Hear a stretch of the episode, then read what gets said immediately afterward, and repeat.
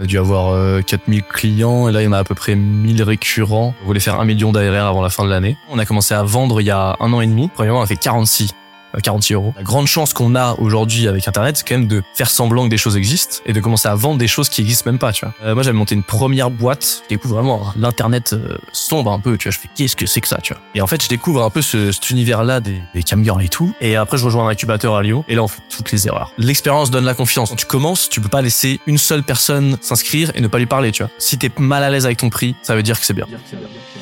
Une boîte est la somme de ses compétences et la moyenne de ses talents. Fais-la progresser et elle s'envole. Laisse-la stagner et elle s'effondre. Et la meilleure façon de s'améliorer, c'est d'écouter ceux qui sont déjà passés par là. Je suis Benoît Dubos, cofondateur de Skelesia, le copilote de croissance des startups et TPME ambitieuses. Ensemble, nous allons partir à la découverte des plus belles réussites entrepreneuriales, avec un objectif, comprendre comment créer et développer une boîte de façon saine, rapide et durable. Au programme, des réussites, des échecs, des méthodes, et surtout, des tonnes d'apprentissages à appliquer le jour même sur ton projet.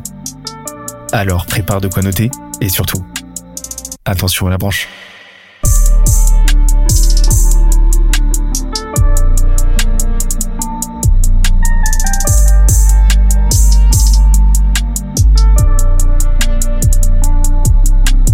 Let's go. Il y a des épisodes comme ça qui s'annoncent très faciles parce que on n'a pas encore lancé l'enregistrement, qu'on est déjà en train de se marier, etc. Donc il y a des épisodes euh, plus euh, moins évidents que d'autres à lancer, mais celui-là, euh, il, il va être fluide, hein. Facile, facile. Il est trop. Là, je suis super content de te recevoir aujourd'hui parce que euh, parce qu'on parle assez peu de bootstrap dans les jeunes branches et euh, on parle assez peu. C'est marrant parce que on, on, on parle finalement assez peu de SaaS, tu vois, Ok. dans les jeunes branches et, euh, et, euh, et je crois que t'en connais un rayon. Réglons ce problème tout de suite. Rayon Express, instantanément. Et en plus de ça, on parle l'air de rien assez peu. Alors que tu sais que moi, c'est un de mes sujets de prédilection. Euh, l'outbound, la prospection, le cold emailing, le cold, le social selling, etc. Tu vois, j'ai fait mes armes là-dessus. Enfin, j'ai fait un peu ma crède là-dessus à l'époque. Et, et pourtant, on en a assez peu parlé dans les jeunes branches. Alors moi, j'ai envie qu'on envoie une masterclass. J'ai envie qu'on envoie le parpaing, tu vois. Allez, c'est parti. Quand ça, je Je vais suis là pour ça. hein. Ça va toi? Bonne année Ouais. Bonne année. Bonne année 2020. C'est vrai que les gens vont le regarder pendant 40 ans, du coup. Ouais, Tous les... bonne année. bonne année. Je- bonne année. Qu'est-ce qui se passe de ton côté en ce moment Euh, bah écoute, euh, cette année, on a fait tout euh, ce qu'on devait faire. C'était assez incroyable parce qu'on a dit qu'on allait faire euh, tant de chiffre d'affaires, tant de MRR à la fin de l'année, etc. Et on a fait exactement les prévisions. C'est génial. Donc c'était incroyable, franchement, de terminer l'année comme ça. On a bien fêté ça à la fin de l'année. euh. Donc là, si je demande les prévisions, j'ai les résultats, quoi. Euh, j'espère pour l'année prochaine. oui. j'espère, j'espère. Mais C'était quoi, c'est quoi les chiffres, alors, là? C'était euh, bah du coup on voulait euh, on voulait faire un million d'ARR avant la fin de l'année et euh, du coup on a fait ça bah, sur le sur le mois de décembre là. Du coup on voulait vraiment faire ça avant la fin de l'année pour se dire ok là on termine l'année pam pam ça c'est fait on fait bien ça et après on on prend les vacances et on arrive à la rentrée chaud patate pour euh, faire encore mieux quoi. C'est génial, vous avez lancé ça quand? On a lancé ça alors euh, on a lancé ça euh, il y a deux ans on a commencé à vendre il y a un an et demi c'était en avril euh, 2021 je m'en souviens premièrement on a fait 46 euh, 46 euros C'est beau. 46 euros en janvier Ça fait, euh, ça, ça fait 8 kebabs. 8 kebabs, c'est ça. hein. 8 kebabs, on est deux, donc ça fait 4 kebabs chacun. hein. C'est pas mal, tu vois. C'est pas mal. Sur Vivre 4, genre, tu... Et encore. c'est ça. Et encore, tu peux manger à demi kebab par jour si tu veux tenir sur la durée. Voilà. c'est ça, tu vois. Mais du coup, on faisait, ouais, on faisait, bah, pour donner un peu la progression, nous, on a fait 0, 10 000 entre avril et janvier. Et en, en 2022, on a fait euh, 10 000, 92 000. Donc, euh, quasiment, euh, quasiment x 10 euh, ouais, sur le MRR, sur l'année 2022, là. Donc, euh, sympa. On parle, on parle souvent d'exponentielle, mais là, on a un exemple typique d'une vraie exponentielle, quoi. Ouais, ça. Bah nous, c'est le, c'est un peu l'hypothèse euh, qu'on avait dès le départ. En fait, au début, nous, quand, on a commencé à croître, on s'est dit, il faut qu'on croît 10% par semaine. On avait entendu, nous, on a, euh, Robin et moi, on était beaucoup biberonnés à The Family euh, YC. Et la métrique euh, là-bas, c'était un peu euh, ça, c'était 10% par semaine. Une startup, c'est 10% par semaine. Donc, on a commencé par ça. C'était assez efficace. Puis, du coup, ça te donne aussi la vision à la semaine, très court-termiste. Donc, euh, tu penses pas euh, stratégie long terme, etc. Parce que quand tu commences, tu es en mode guérilla, faut vraiment réfléchir à la semaine. Au début, c'était facile. Après, c'est devenu un peu chaud. C'est venu chaud à quel moment? C'est devenu chaud à partir de, de, de, ouais, quand on commençait à faire 10, 15 000 euh, par semaine. Ça commençait à chaud à, à faire 10% par semaine. Parfois on les faisait, parfois on faisait beaucoup plus, parfois on faisait beaucoup moins. Après la semaine, ça devient de moins en moins pertinent parce que t'es sur des gros volumes. Donc euh, là, c'est marrant parce que ouais, les objectifs changent aussi en fonction de la maturité, tu vois. Ouais. Donc là, pour la- l'année prochaine, on- par exemple, on a totalement droppé ce 10%, on a pu sur des trucs genre euh, 2, 3, 4, 5. Et, et tu penses vraiment que, euh, enfin, selon toi, vraiment, cette, ce modèle mental du 10% euh, de la projection à la semaine, de l'intensité, ça t'a vraiment permis de maintenir cette intensité? Ouais, bah le mot Ouais. c'est ça, hein, c'est intensité. En fait, c'est tout ça, c'est des outils au service euh, de l'intensité. Ouais. Et c'est fait de pour moi quand tu commences, je trouve qu'il y a une erreur qui est faite par pas mal euh, de gens qui commencent, c'est de copier des modèles de gens qui réussissent bien. Mhm.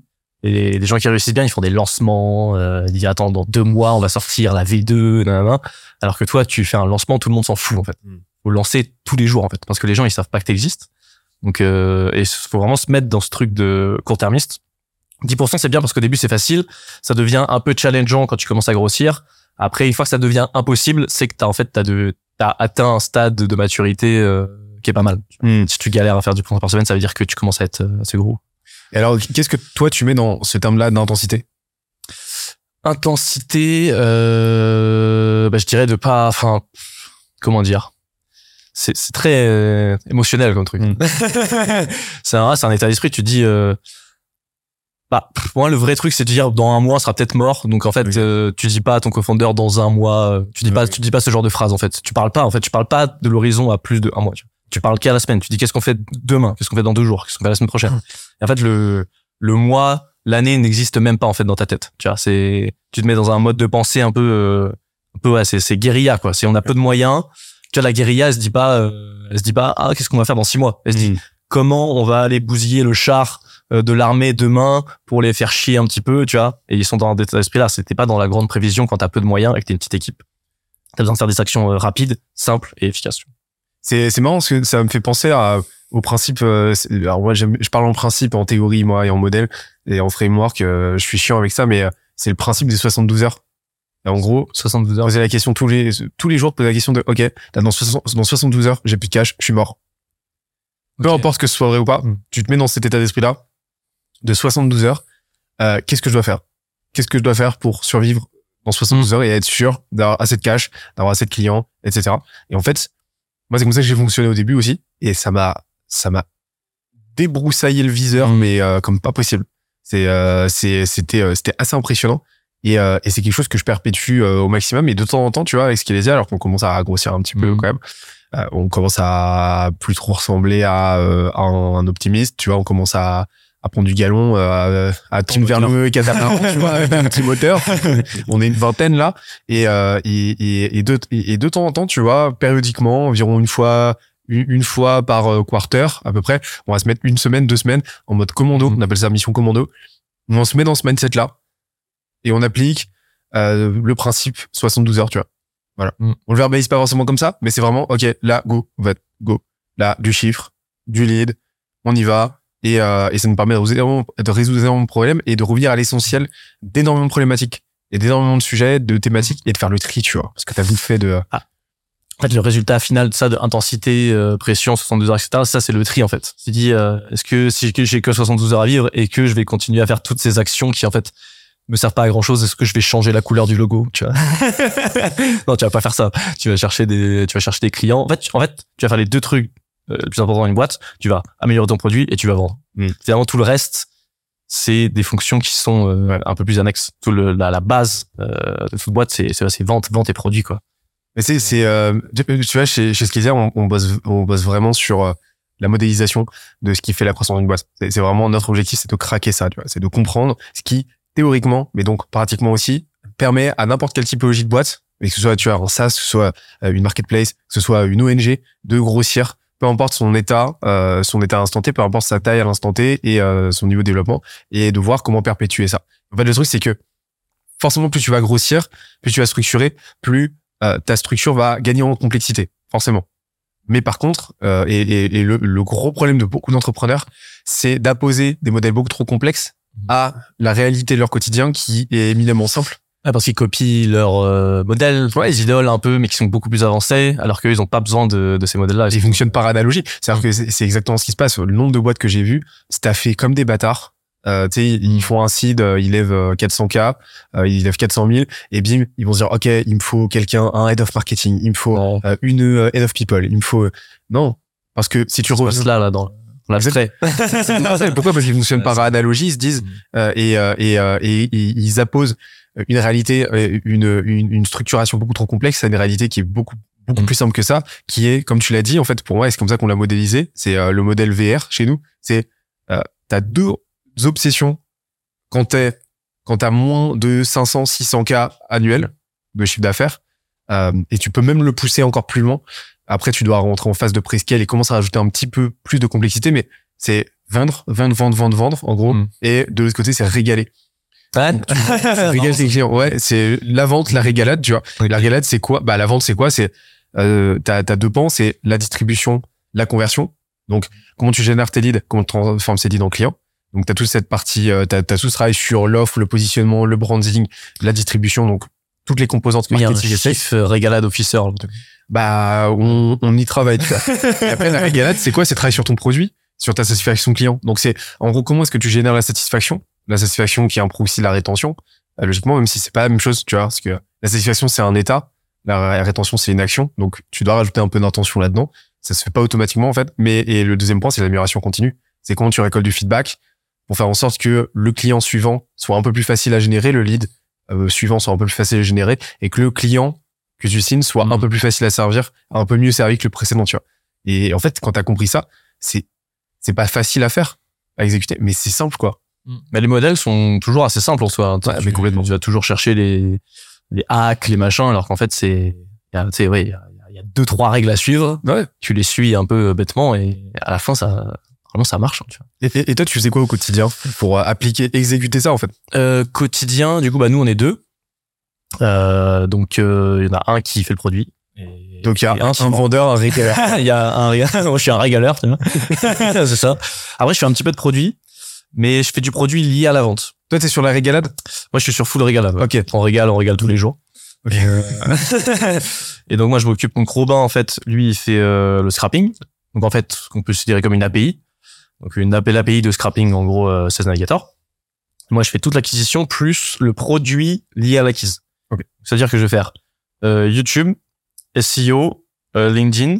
Et derrière je vais aussi coder euh, tout le front du produit et euh, tout l'aspect euh, facturation gestion des users euh, les sign up mots de passe oubliés etc toutes les en fait software hors cœur de valeur tu vois. Ok. parce que nous le cœur de valeur bah, c'est le scrapping c'est la donnée etc C'est le back-end. c'est ça le back-end.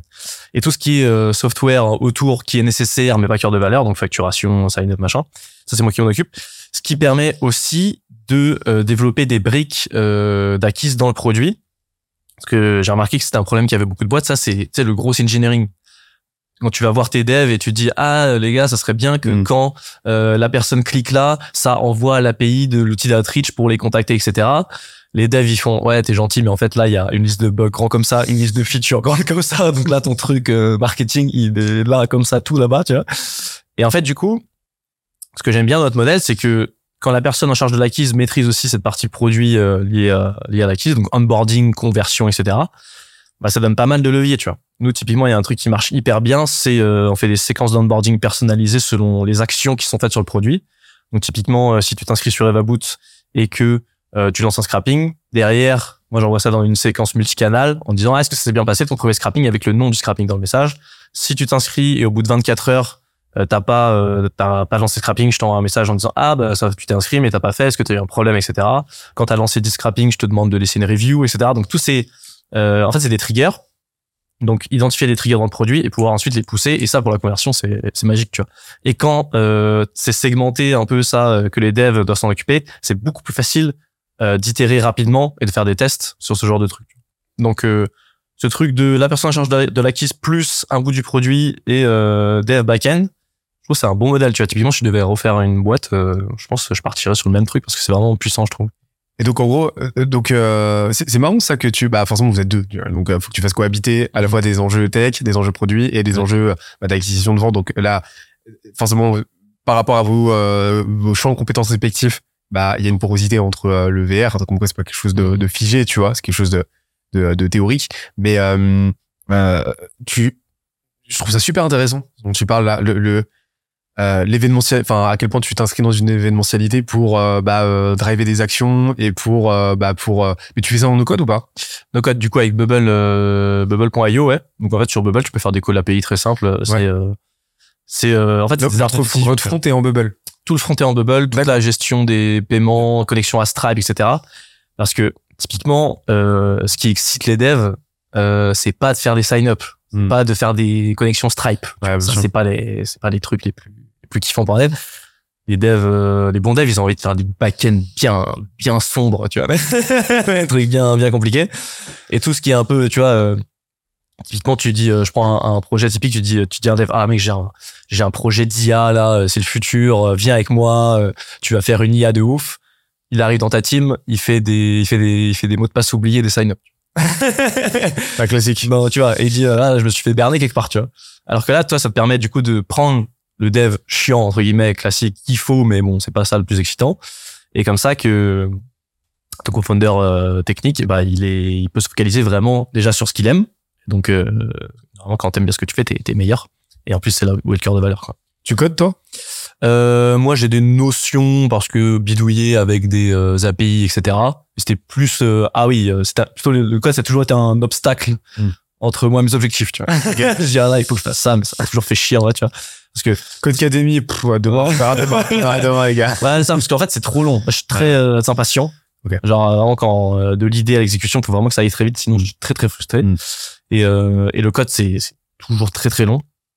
Euh, que ce soit pour l'apprentissage, la mise, euh, enfin entre le moment où tu commences à apprendre et le moment où tu as tes premiers résultats, c'est assez long. Euh, alors que Bubble, en fait, euh, moi j'ai un j'ai un bon ami à moi qui a une agence Bubble et qui avait montré Bubble à l'époque en 2013, donc euh, c'était pas vraiment du tout connu. Là, il a il a une agence. Il m'a confirmé qu'avec Bubble, la, vitesse de développement elle est multipliée par 3-4. Donc en moyenne. Donc sur justement des opérations assez simples, tu gagnes tu gagnes beaucoup beaucoup de temps. Et dès que tu as un truc que Bubble peut pas faire, eh ben tu peux faire des calls API à d'autres services. Typiquement, si tu veux faire je sais pas une appli de reconnaissance d'image, eh ben tu fais tout en Bubble. Tu peux prendre la photo, etc. Bam, l'image, tu l'envoies à une API de reconnaissance d'image.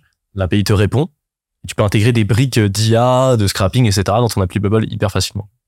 C'est vrai que ça, C'est- tu vois, je savais pas ça. En fait, Bubble, pour, euh, pour, euh, pour, euh, pour, pour, expliquer un petit peu, euh, c'est un, c'est un outil qui te permet de no-coder euh, des plateformes, des outils, euh, des, euh, des SaaS, euh, sans, sans aucune ligne de code, en fait, et euh, l'outil est juste incroyable. Mm. Et euh, il gagne Pas en cher. Ce complexité. que ça fait, Pas franchement. cher du tout, c'est incroyable. On paye 30 balles par mois. Et nous dirait c'est 5000, on dirait ok, hein, Ça t'as pas le fait choix. hein. C'est parce que tout votre front, en fait, tourne là-dessus, quoi. Ouais, ça, mais c'est n'importe quoi, là. Enfin, le, le. ROI sur outil, c'est, c'est n'importe quoi. C'est délirant. Mm. Et euh, c'est un petit français en plus, si je ne abuse. Ouais, français, ouais. Donc en plus, on soutient la patrie, c'est, c'est nickel. la, la mère patrie. C'est euh, non mais c'est euh, donc c'est c'est c'est la folie comme quoi tu vois tu peux faire une boîte à un million d'ARR Mm. euh, avec euh, avec du avec du no code et ça tourne bien quoi. Ça tourne ça tourne super bien. Et euh, et euh, et, euh, et là aujourd'hui donc là full rentable j'imagine. Ouais, là, on est sur du, du ouais, 80% de, de marge à peu près sur l'outil. tu vois. Ok et là aujourd'hui est-ce que j'imagine que ça a bien évolué en un an et demi deux ans euh, euh, post lancement. comment vous comment tu pitches aujourd'hui Evaboot Nous, on pitch à vous en disant que c'est un, c'est un outil qui permet de créer des fichiers de prospection prêts à l'emploi en un clic euh, depuis LinkedIn Sales Navigator. Donc en gros, le problème qu'on résout, c'est qu'il y a plein de euh, commerciaux, grosses, sales ops qui perdent beaucoup de temps sur des opérations manuelles pour créer leur, euh, leur base de prospection. Donc euh, sur l'extraction de la donnée, sur le nettoyage de la donnée, sur le filtrage des leads, est-ce que j'ai des bons leads dans ma, dans ma base ou pas, euh, trouver les emails, vérifier les emails. Donc toutes ces étapes-là, euh, Parfois, les gens font ça manuellement, font appel à plusieurs services qui doivent connecter entre eux. Euh, J'ai parlé à des gens qui passaient littéralement une journée entière sur un Excel à faire leur base de prospection, tu vois. Ou à la limite à copier-coller de LinkedIn dans des Excel pour faire leur liste, tu vois. Ce qui nous, nous paraît euh, archaïque, tu vois. Aberrant. il y a encore des, des gens qui font ça, tu vois. Et donc, en gros, ce que fait Evaboot, c'est que nous, on va faire toutes ces opérations en un seul clic. Mais en un seul clic, on va extraire la donnée de LinkedIn Navigator. On va la nettoyer, donc tout ce qui est euh, les noms en majuscules, les emojis, etc., pour que les noms soient bien propres. Euh, ensuite, on va filtrer les leads. Donc, sur ces navigateurs, en gros, tu as plein de faux positifs. Mm. C'est-à-dire que tu vas chercher des, euh, des directeurs commerciaux et tu vas avoir, je sais pas, 10% de RH dedans. Donc, nous, on va automatiquement les détecter et les, et les virer de ta liste. Comme ça, tu ne contactes pas des gens qui sont pas pertinents. Et derrière, on va aussi trouver et vérifier les emails. Donc tout ça en un clic. Et en fait, la promesse de l'outil, c'est tu cliques, t'as ta liste sur ce navigateur, tu cliques, et t'as ton fichier Excel en sortie que tu peux limite euh, cliquer glisser dans ton outil d'outreach préféré ou alors co- contacter à la main. tu vois. Bah, ça, ça vraiment, outil, le, la, la, la feature filtrage, nettoyage, elle est, elle est game changer. Parce que, euh, en fait, le, comme tu l'as dit, c'est Navigator. C'est c'est un outil pour moi, c'est un, un indispensable en B2B. Il faut avoir cette Navigator. C'est euh, vraiment, Ouais. euh, vraiment. Acheter ce investissez. Non, mais c'est un, c'est un- non, mais vraiment, c'est, euh, ça fait partie des euh, quelques dizaines d'euros mensuels les mieux investis quand tu te lances en B2B selon moi. Pourquoi? Parce que ça va te permettre d'accéder à une base de prospects qui est juste, euh, qui est juste monstrueusement qualifiée. Le problème, c'est effectivement que euh, c'est un outil qui peut s'avérer un peu technique à utiliser. Ouais, j'avais identifié qu'il y avait trois typologies de filtres sur ce navigateur. Ah, j'avais vu passer ça, il me semble. Ouais, et euh, en fait, le jour où j'ai compris ça, ça a tout changé ma façon d'utiliser. Mais par contre, euh, bah, il faut maîtriser le bordel, tu vois. Et euh, et t'as Mm. toujours, toujours, ouais. Euh, euh, j'a- J'arrive à, à descendre en moyenne à 5 pour, à 5% de non qualifiés, tu vois. Donc Ouais. ça reste acceptable, mais t'as un coût d'opportunité. T'as un coût d'opportunité parce que 5, euh, euh, ça. 5, 5% de euh, 10 000 prospects, bah, ça commence à faire. Donc c'est autant de place en moins que tu as dans ta prospection pour potentiellement euh, euh, contacter les gens et donc tu perds du business. Et en fait, c'est euh, t'as trois filtres, t'as les filtres. euh, euh, en fait, c'est il faut se concentrer sur des filtres qui incombent à ce que les gens ont eux-mêmes renseigné sur leur profil. Et là, en fait, c'est là que t'as le moins de- d'ambiguïté possible. Donc le job title, euh, les mots clés non, parce que bah les mots clés c'est pas discriminant par rapport à la, la, la géographie du mot clé en question sur le profil, mais euh, le job title, l'entreprise, etc. Tu vas en avoir quelques-uns comme ça. Puis après, t'as les filtres, euh, euh, euh, les filtres souples et les filtres liquides, qui est là un combat. Voilà, c'est plutôt LinkedIn qui va faire sa petite soupe. Euh, ça va recopier de la data, etc. Et c'est là que tu peux te retrouver avec des résultats vraiment, vraiment crado, quoi. De toute façon, dès que LinkedIn prend une décision à ta place, euh, c'est mauvais.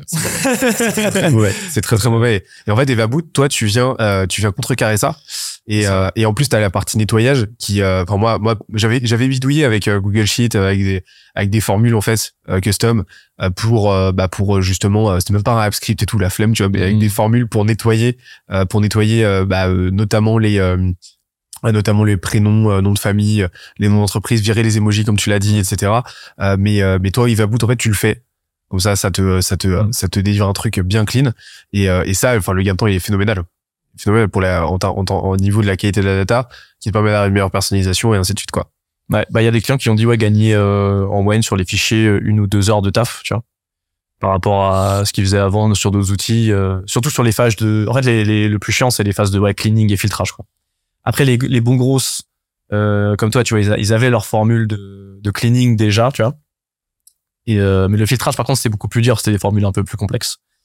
Euh, nous ce qu'on fait en gros c'est très simple, c'est on prend tes filtres et on regarde, euh, par exemple, tu as tapé euh, Head of Sales, on regarde s'il y a écrit Head of Sales dans la, dans la colonne, et on fait comme Mm. ça, on parcourt tout le fichier, et euh, en fait, on va te donner la raison du rejet du lead à chaque fois. Donc, il y aura écrit euh, mau- mauvaise entreprise, mauvais titre, Mm. euh, keyword pas présent, euh, pas, pas bien localisé, etc. Et tu t'intègres en API, euh, en API ou en inté, euh. Encore, encore, encore, encore. Ça, ça va être un gros step, je pense, parce que là, c'est vrai que là, on fait, euh, on fait déjà un million sur un use case qui est assez simple, c'est juste euh, le scrapping. Là, c'est du drag and drop là pour l'instant. Enfin, drag and drop, c'est là, c'est du produit en stock, c'est-à-dire qu'en gros, euh, tu gères- tu travailles au listing en fait. C'est ça. En fait, il y a même pas de drag and drop euh, pour l'instant. Ça, ça va sortir bientôt. Là, c'est vraiment à partir de la recherche Sales Now. En fait, nous aujourd'hui, là, on a à peu près bien attaqué le marché euh, du scrapping de nouveaux contacts. Euh, tout ce qui est, je vais rajouter des personnes dans ma base de données, des nouvelles personnes.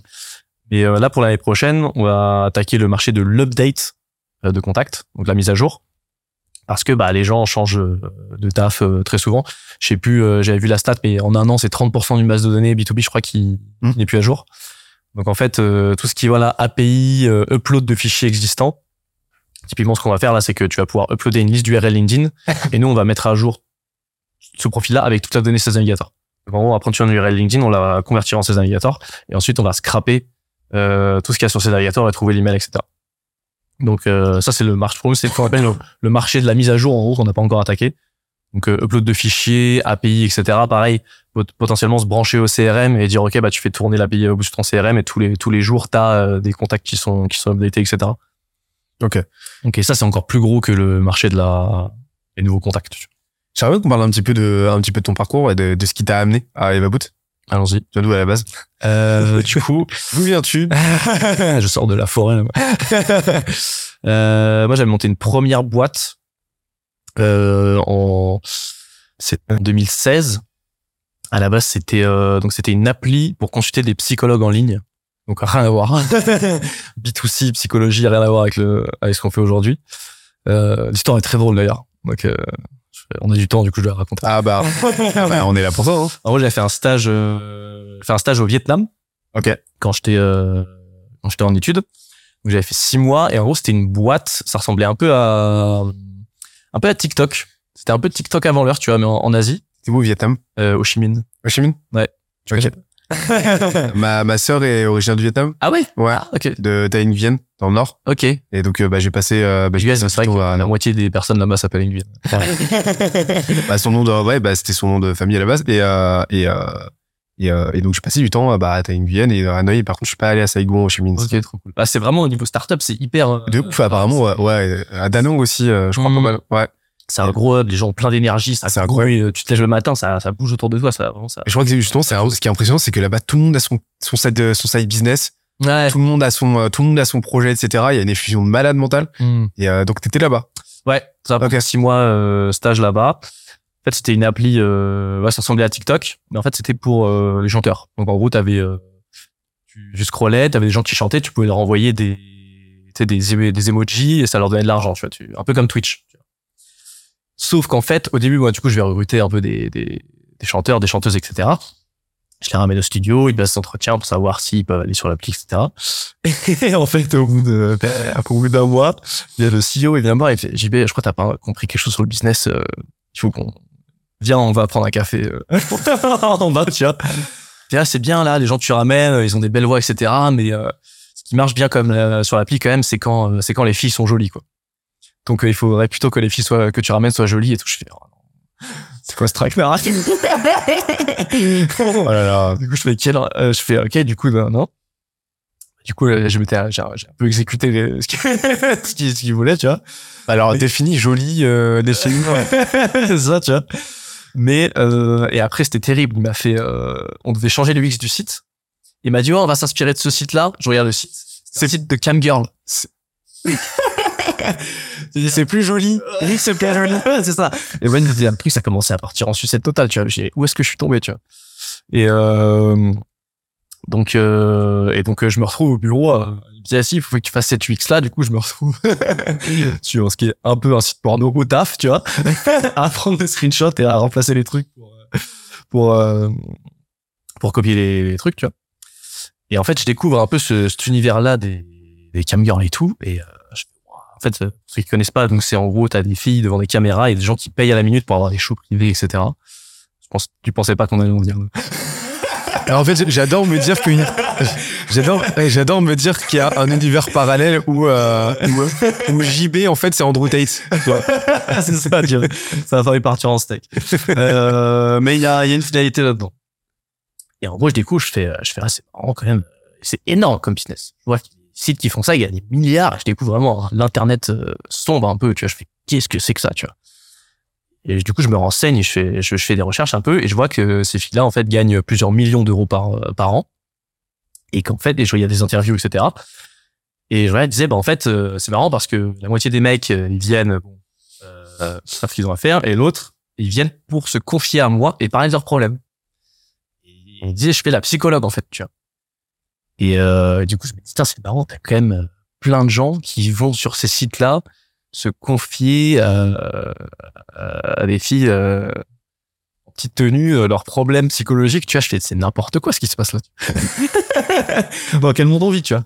Du coup, je fais, il y a, Ça doit coûter moins cher à l'heure qu'un, psy- en fait, hein. Mais euh, et du coup là dans ma tête je me dis euh, bah, il faudrait quand même un vrai endroit de switch vraiment. Faudrait un vrai endroit avec des vrais professionnels parce que peut-être que ces gens-là ils sont là parce qu'ils ont vraiment pas d'autre alternative et qu'ils sont désespérés et qu'ils disent la seule personne qui veut bien m'écouter euh, c'est sur ces sites-là. Que je me dis parce qu'en fait ils sont anonymes etc. Parce qu'avec un cabinet de psy c'est quand même compliqué tu dois montrer ton visage dire je vais pas bien etc. C'est compliqué déjà de faire cette démarche. Alors que en ligne t'es un peu anonyme c'est plus facile. Et euh, du coup, je me dis, ah, ce serait bien de créer un truc en ligne où tu peux te confier anonymement, etc. Euh, donc, euh, donc, euh, je commence à développer un peu l'idée euh, là-bas. On est, on est en quelle année, là? Là, on est en 2016. Moi, Ok. j'ai 21 ans. Ok. Euh, et après, je rejoins un incubateur à Lyon. Et euh, on commence à développer ça. Le H7? Euh, non, c'est incubateur. Ok. Ah, ok. Elevator, ouais. Et, euh, et là, on fait toutes les erreurs. Euh, toutes les erreurs. Le logo. le logo. euh, pas, pas parler aux clients, euh, faire des, alors, on fait développer l'appli par une agence. Terrible. Faites jamais ça. Parce qu'après, tu veux changer un bouton, bah, ça coûte 300 balles. Euh, on fait que euh, changer le site sans parler du tout aux clients. Euh, euh, ouais, bref, euh, du coup, bah, évidemment, ça, ça marche pas du tout. Je crois qu'on a gagné, on a dû faire 5000 euros, je pense. Mais du coup, on a des, des gens, hein, ce que je me dis, tu vois. Il y a quand même des gens qui ont dit, ah, non, je suis venu sur l'appli, ça m'a bien aidé, ça m'a super aidé, etc. 100 millions en combien de temps? En 8 mois, je crois. Quelque chose comme Vous avez kill le truc assez vite quand même.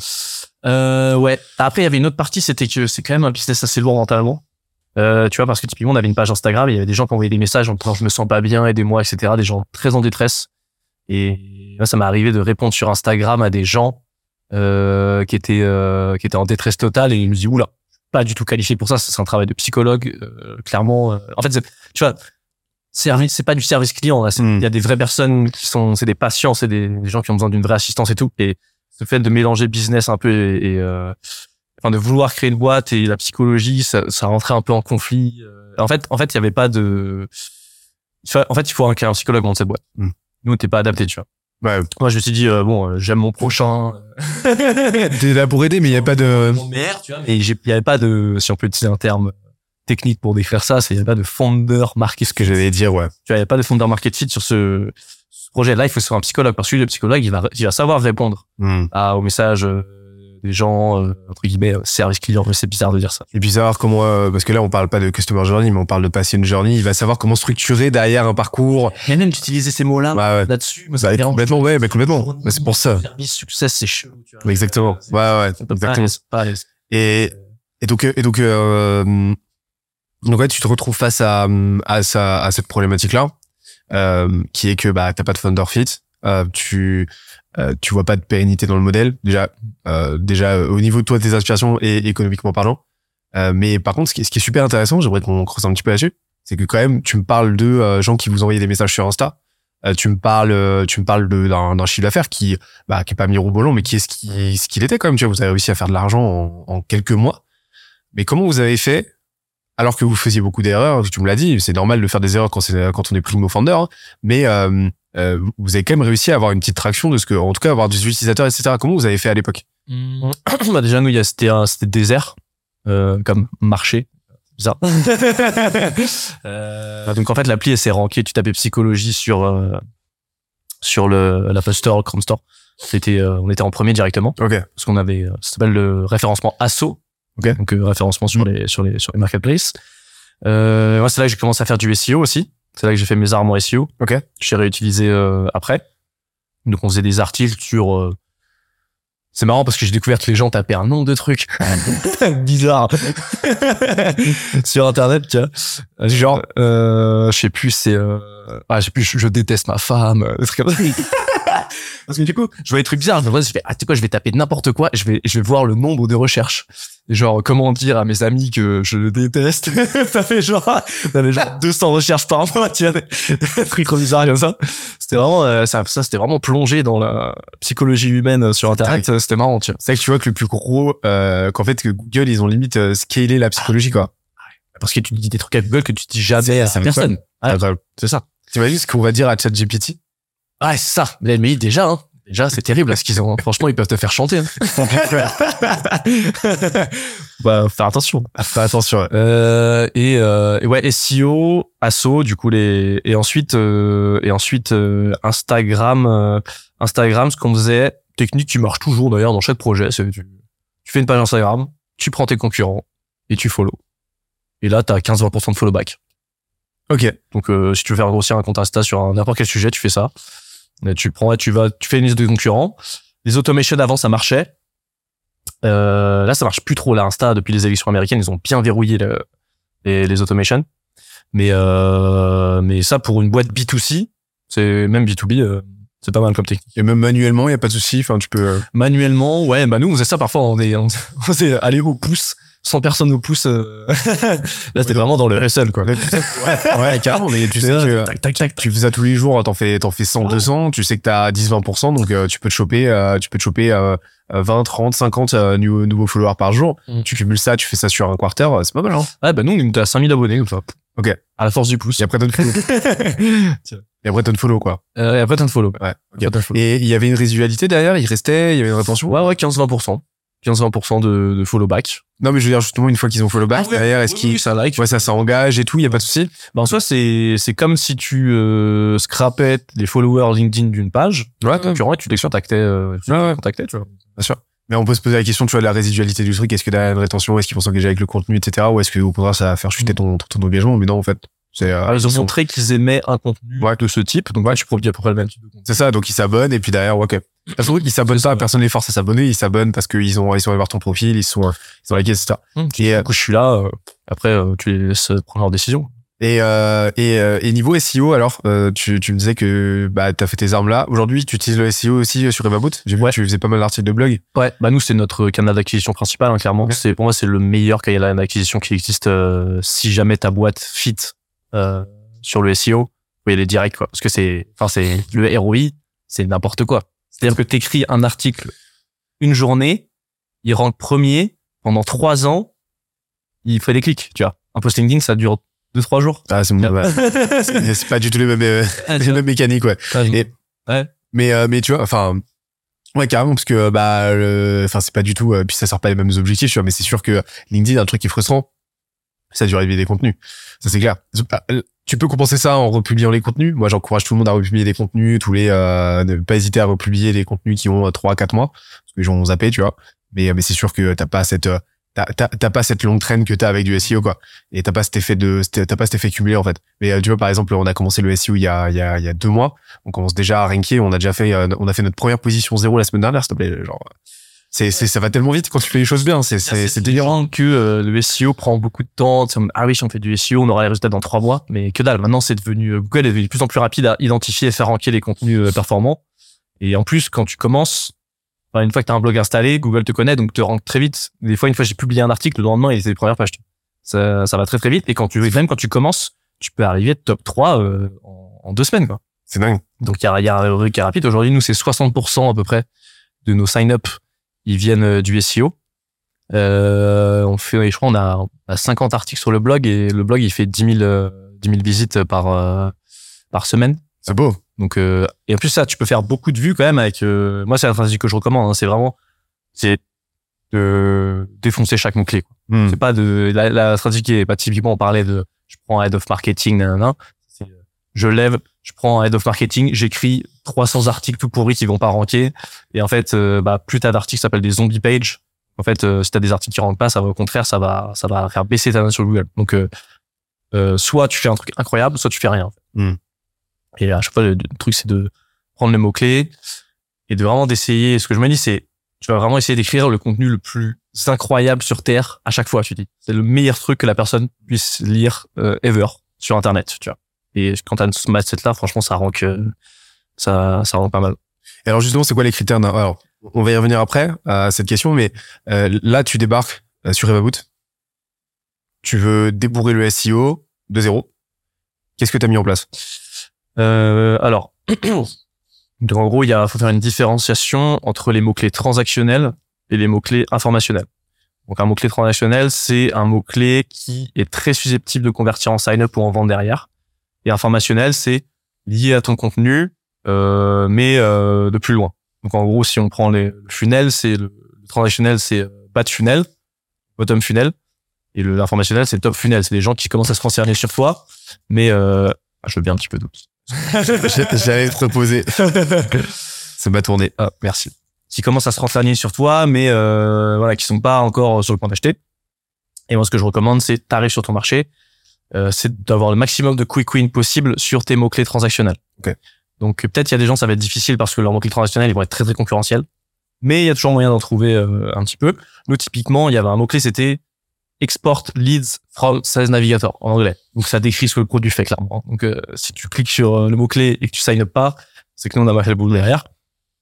Donc euh, Il y avait aussi comment utiliser 16 navigateurs, etc. Donc ça, pareil, comment utiliser, bah forcément il y avait du scrapping euh, mentionné dans l'article. Et c'est de directement aller attaquer ces, ces mots-clés transactionnels là sur euh, sur Google et aussi sur YouTube.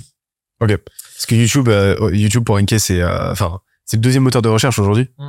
C'est fondamental de travailler les deux quoi. Ouais. Et tu peux facilement reporposer parce que j'imagine que si une vidéo est bien bien conçue, bien construite, si tu fais le meilleur article SEO, euh, le meilleur article de blog possible euh, à l'écrit, ça te fait un super script pour faire une putain de vidéo sur YouTube. Exactement. Bah, en fait, là, ce qui est bien, c'est dans le contenu, c'est vraiment une euh, une loupe de, de croissance parce que tu peux tout réutiliser, etc. Mm. Typiquement, bah, je te dis euh, à tout le process, le process qu'on fait, le process qu'on veut faire. En gros, nous là aujourd'hui, moi, je fais l'article. Ok. L'article, c'est le script de la vidéo. Parfois, je le modifie parce que parfois le- l'intention de recherche, le search intent, c'est pas euh, exactement le même sur euh, Google et sur YouTube. Typiquement, parfois, quelqu'un va taper un truc sur Google, il va vouloir un top 10. Et, euh, et sur YouTube, ça va être un peu différent, il va vouloir un autre format. Donc, euh, parfois, tu peux copier-coller, parfois, faut... Comment tu fais pour faire la différence? Euh, bah, tu regardes, en fait, ce qui rank en premier, tu vois. Typiquement, si je tape euh, outils de prospection LinkedIn, et je vois que c'est top 5, top 10, top, top 3, top 10, top 5, bah, si je fais pas un top, euh, je vais pas ranker. Et donc si euh, si la moyenne c'est euh, si, si tu fais la moyenne des euh, des euh, des 20 premiers résultats, tu tombes sur un top 6, et ben toi, il faut que tu fasses un top 12. C'est ça. Mais en fait, Ok. Pour moi, le SEO, c'est vraiment la meilleure technique, c'est de faire du, du rétro-engineering. Tu vois ce qui marche. Tu vas pas lire la documentation Google, euh, te taper les 600 pages, Mhm. voir comment ça marche, etc. En fait, Google te dit, tiens, ça, c'est moi, c'est ce que je considère le meilleur. En fait, tu donnes la réponse. En fait, Fais mieux que ça. tu dis, voilà, c'est mieux que ça. Tu dis, tu prends le meilleur, tu fais mieux et plus long. Terminé. Et alors, euh, alors plus long, euh, parce que souvent, ouais, il y a, y a beaucoup de euh, beaucoup de, euh, de SEO euh, SEO guys, girls qui euh, ça va être le, ça va être le- alors d'habitude j'évite les anglicismes, mais là, par contre, vous êtes pas prêts. Là, c'est bon, c'est le dernier. Là, c'est bon, c'est euh, aujourd'hui j'ai le droit. Mais euh, il y a beaucoup de gens qui font du euh, référencement, euh, référencement organique sur les moteurs de recherche, qui euh, qui jouent ce jeu la surenchère par une métrique qui maîtrise, c'est-à-dire en gros tartiner plus de mots, c'est-à-dire ok euh, euh, la moyenne de, la moyenne de, du nombre de mots euh, sur les euh, le top 5 euh, le top 5 de la première page, les cinq les cinq premiers résultats, c'est euh, je sais pas 2300 mots. Et ben moi je vais faire euh, 2800 mots. Donc je sais que j'ai un meilleur article. Donc c'est c'est un, c'est un axe de travail qui peut être intéressant. Mais euh, t'as- mais mais si, si tes 500 mots de surplus euh, sont nuls à chier et qui servent à rien bon bah ça va pas te récompenser en fait. Au contraire ça peut te sanctionner. Mais c'est quoi donc quand tu disais faire plus et mieux c'est quoi des indicateurs de mieux? Bah mieux ça pour le coup c'est euh, ça c'est en fonction de, de tes clients. C'est est-ce que tu connais bien leurs besoins etc. Si, euh, si tu si tu rajoutes dans ta tête de toute façon tu parfois tu te mens à toi-même hein, t'écris et tu te dis euh, bon là André j'écris mais c'est quand même pour rajouter des tartines tu vois faut être hyper honnête avec ça en disant non là ce que j'ai rajouté c'est nul je recommence et je rajoute un- vraiment un truc qui en vaut la peine tu vois. et je suis d'accord avec toi faut faut faire long mais faut faire long et bien Mm. tu vois parce que t'as ce il y a ce il y a un critère hyper important pour le référencement c'est le dwell time Mm. donc le, le, en gros, le, le temps que reste la personne sur la page et donc plus c'est long plus la personne reste sur la page plus ça donne un bon indicateur à Google parce que tu dis ah il a cliqué là il reste 5 minutes ça veut dire qu'il s'est régalé ok et, euh, et un autre une autre manière de d'augmenter ce dwell time là, c'est de mettre. En fait, tu fais ton article, tu fais la vidéo YouTube, et ensuite tu mets la vidéo YouTube dans ton article. Ce qui fait que la personne qui a la flemme de lire l'article, comme ça, elle regarde la vidéo. Et en plus, ça fait augmenter le dwell time parce que elle regarde la vidéo. Donc typiquement, ta vidéo elle fait 5 minutes. Personne regarde toute la vidéo sur l'article, bah bam, ton dwell time il a augmenté de 5 minutes. Tu vois. Donc c'est pas hésiter à, en, en gros, c'est euh, avoir une réflexion thématique du truc, c'est-à-dire en gros euh, se dire euh, euh, comment euh, comment est-ce que je peux compléter ce qui a déjà été publié, Euh, comment est-ce que je peux rapporter par exemple une nouvelle partie, une nouvelle perspective, euh, pas nécessairement en faire plus, mais rapporter autre chose de différenciant. Euh, varier les formats aussi. Euh, donc par exemple euh, rajouter de l'infographie, rajouter des images, rajouter de la vidéo, euh, rajouter des exemples et euh, rendre le truc le plus actionnable possible aussi parce que ça est très souvent euh, euh, le, le, le problème de beaucoup d'articles, de blogs, etc. C'est de produire un contenu qui va être très informationnel, mais euh, de pas euh, de, de pas euh, d'oublier toute la partie motivationnelle et inspirationnelle, c'est-à-dire donner à la personne l'envie et les outils pour passer à l'action. Parce que si elle clique sur un article, bah, c'est pour résoudre un problème. Si tu tu cliques pas, enfin c'est assez rare quand même d'aller chercher une réponse sur Google euh, pour une problématique qui juste intéresse. Enfin ou alors si oui, t'as Wikipédia qui fait ça déjà très bien. Mais si tu cliques euh, euh, si tu cliques, euh, enfin si tu vas rechercher sur Google, bah extract list from the navigator, c'est que là tu as un problème à résoudre et euh, et ce problème tu pourras le résoudre qu'en qu'en faisant une action concrète. Donc un bon article, c'est un article qui t'explique comment résoudre le problème, pas simplement euh, qui pas simplement qui pas simplement qui va se faire le passe-plat d'un- d'une information dont tu sauras pas quoi foutre quoi. Et euh, et, euh, et ça euh, ça déjà ça bon- ça peut être un bon axe aussi pour se différencier. quoi. Bah, l'aspect visuel, la, en fait, la, la, le fond, c'est bien, mais la forme sur le SEO, ça compte énormément. Parce qu'en fait, c'est comme un, parce que les gens vont pas sur la page et commencent à lire les premières lignes, euh, comme t'as tout où tu veux, alors ils lisent tout dans l'ordre, etc. En fait, d'abord, t'as une phase de scan, euh, comme dans un film. En fait, tu vas, pour moi, c'est vraiment, euh, t'as ton stock de temps que tu dépenses, tu vois, tous les jours. Et c'est pour ça qu'avant d'aller au cinéma, passer trois heures de ta vie dans une salle, tu regardes un trailer. Parce que tu dis, je vais pas me mettre dans un traquenard trois heures si le film il est nul, tu vois. Euh, bah, le SEO, faut un peu le voir pareil. C'est, la personne arrive sur ton article, d'abord, elle va le scanner pour voir, OK, est-ce que mes réponses sont là-dedans? Est-ce que je me motive? Est-ce que je me motive à lire cet article, tu vois? Parce que, euh, avant, à chaque fois qu'on investit du temps, bah, on demande est-ce que, est-ce que ça vaut le coup? Donc là, les gens font pareil sur les articles. Et en fait, moi, ce que je fais, typiquement, je me suis regardé faire ça, c'est un peu, je fais quatre scrolls, je regarde un peu s'il y a des images, des bons titres, euh, etc. Je fais ah ok ça a l'air intéressant. Là je vais commencer à le lire. Donc effectivement euh, pas plus de pas plus de trois paragraphes d'affilée. Euh, images, même parfois des screenshots qui servent un peu à rien. genre tu te dis ça c'est un peu trop, mais il faut vraiment genre trois paragraphes max, une image, une vidéo, un titre, etc.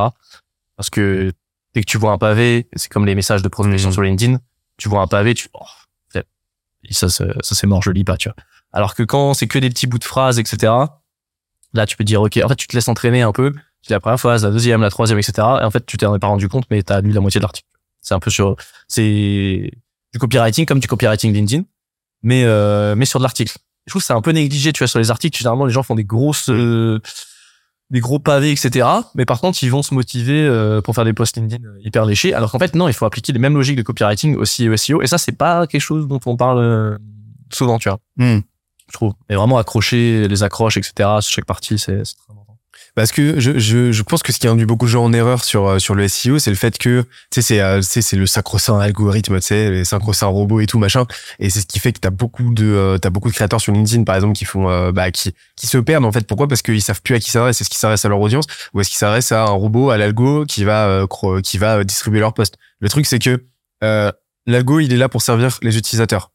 Euh, si les utilisateurs sont contents, l'algo est content. Donc, l'objet, donc si tu fais un contenu qui plaît aux utilisateurs, peu importe ce que tu fais, peu importe si tu respectes les canons euh, de l'algorithme ou pas, enfin les prétendus canons de l'algorithme, l'algo il te poussera en fait, quoi qu'il arrive.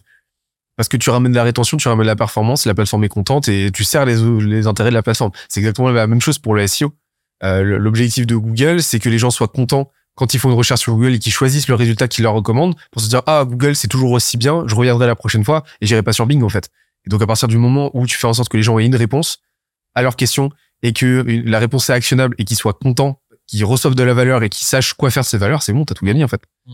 Et, euh, Je, je mettrais la nuance que il faut euh, parce qu'il y a des il y a des certains gourous du du SEO. Moi, je suis pas mal euh, si les, les gens veulent des ressources. Brian Dean de Backlinko, euh, Href, il y a euh, Sam O et euh, Team Solo. et Tim Solo, ouais. Avec les trois, si tu suis les trois, normalement t'es bien. Ouais. T'as tout ce qu'il faut. Euh, et euh, typiquement, Brian Dean, lui, il dit euh, les gens, c'est bien d'écrire pour les gens, mais il faut quand même pas mal écrire pour l'algo. En fait, en fait, la nuance qu'il met, c'est Google a choisi des métriques pour détecter si les gens sont contents ou pas. Et euh, toi, il faut que tu sois vraiment focalisé là-dessus. Donc, typiquement, le, le dwell time, euh, le bounce rate, etc. En fait, tout revient, en fait, tout revient au dwell time. Je trouve. C'est la, la, la métrique sacrée, c'est est-ce que la personne elle reste longtemps sur l'article. Ok. Et ça revient, à- ça revient en fait, est-ce que l'humain derrière euh, passe un, un bon moment Mm. devant l'article? C'est il y a, c'est le temps, c'est le temps, c'est la vérité. Si t'as passé du, du temps sur l'article, ça veut dire qu'il t'a intéressé. Il faut que l'article donc soit ouais, agréable à lire, informationnel, euh, qu'il qu'il qu'il instruise, qu'il inspire, qu'il divertisse quoi. En gros, c'est c'est un peu les trois curseurs. C'est ça, faut pas oublier de mettre. euh, En fait, c'est comme YouTube. Ouais. Faut pas oublier le côté entertainment Ouais, c'est ça, bah, c'est ça. de, YouTube. en fait. Mais, Encore un mot clé anglais. mais euh, non mais ouais open bar là. Mais euh, mais euh, mais le truc tu vois c'est que euh, euh, ça c'est un enfin c'est un truc qui est oublié par beaucoup de gens, c'est que le, le- le facteur divertissement il est fondamental parce que personne n'a jamais euh, kiffé lire une euh, il n'a jamais fini une notice de frigo quoi. Enfin je veux dire tu peux pas faire tu peux rien faire de plus inspirationnel, enfin, justement, de rien, rien faire de plus informationnel qu'une notice d'utilisation d'un, frigo ou d'un micro-ondes. Personne ne le lit. Donc, il faut toujours un facteur divertissant. Tu passes un bon moment en consommant le truc parce que tu as investi de ton temps et donc il te faut une rétribution à court terme, instantanée, en fait. Et bah, je passe un bon moment et euh, il te faut une dimension inspirationnelle, c'est-à-dire, bah, ok, l'information, je vais la transformer en action, en fait. Et en fait, si tu as ces trois curseurs-là, quel que soit ton contenu, en fait, tu auras un bon contenu, quoi. C'est ça, il y a aussi euh, l'article, c'est aussi une bonne manière de commencer à créer un lien émotionnel avec ta marque, tu vois. Mm. Typiquement, bah s'il y a des photos de ta tête, euh, s'il y a des screenshots euh, de ton produit, etc. Il y a de l'information, mais derrière le but c'est que c'est comme quand tu fais du, moi je vois un peu ça comme comme du, du cold email, etc. C'est c'est une conversation en fait. Mm. Tu vois, c'est tu dois via l'article, tu tu crées du lien. Tu vois, c'est pas toi qui réponds, mais c'est tes idées, c'est ce que t'as mis, etc. Donc c'est tu crées du lien avec quelqu'un. Tu vois, faut bien se dire que c'est comme si euh, comme si t'écrivais en live et que tu y avait quelqu'un à côté de toi et tu disais regarde euh, limite Ouais. si t'imagines en train d'écrire avec une personne à côté de toi tu vois parce que Ok. c'est une vraie conversation euh, avec quelqu'un même même si t'es pas là et c'est ça qui est incroyable parce qu'en fait ça- t'as des conversations avec euh, plein de gens euh, 10 000 personnes par semaine mais t'es pas là Et ce serait quoi les éléments clés vraiment le- le- vraiment les les si- là là tu devais nous faire une une masterclass sur le SEO avec vraiment l'essentiel voilà les, les, les 20% à faire pour avoir 80% de résultats mode full Pareto sur le SEO ok. Bah euh, moi je peux décrire le process que je fais là aujourd'hui. J'ai pas mal j'ai pas mal pensé aujourd'hui franchement chaque fois qu'on écrit un article il arrive très rapidement en quelques pages donc euh, d'abord première étape c'est euh, la recherche de mots clés Ok. donc soit typiquement le premier truc que j'ai fait c'est j'ai tapé je suis allé sur Href. Donc je recommande Href pour euh, pour les recherches. Et aussi SEMrush euh, qui est pas mal. Moi j'utilise Href. Href c'est très bien. Puis moi j'ai tapé 16 Navigator et il m'a sorti toutes les recherches en lien avec 16 Navigator how to export how to use euh, how to euh, n'importe quoi tu vois. J'ai pris les transactionnels comme je t'ai dit tout à l'heure. Et euh, je fais ok j'attaque ces mots clés là ça c'est la première méthode. La deuxième méthode c'est de prendre un site de tes concurrents et d'utiliser ce qui s'appelle le Site Explorer. Donc en gros, c'est tu prends l'URL d'une boîte concurrente, tu le mets, et Href va te dire tous les mots-clés pour lesquels eux rankent. Donc si tu vois que tu as un concurrent qui est pas mal en SEO, dire, ah ok, eux, ils ont choisi d'investir leur temps et, euh, et leur énergie sur ces mots-clés-là, et ils rankent. Ça veut dire que potentiellement, ils chopent des clients avec, etc. Donc tu peux dire, ok, ah, ils rankent sur euh, cette cinquantaine de mots-clés, bah moi, je vais prendre ces 10-là parce qu'ils sont intéressants.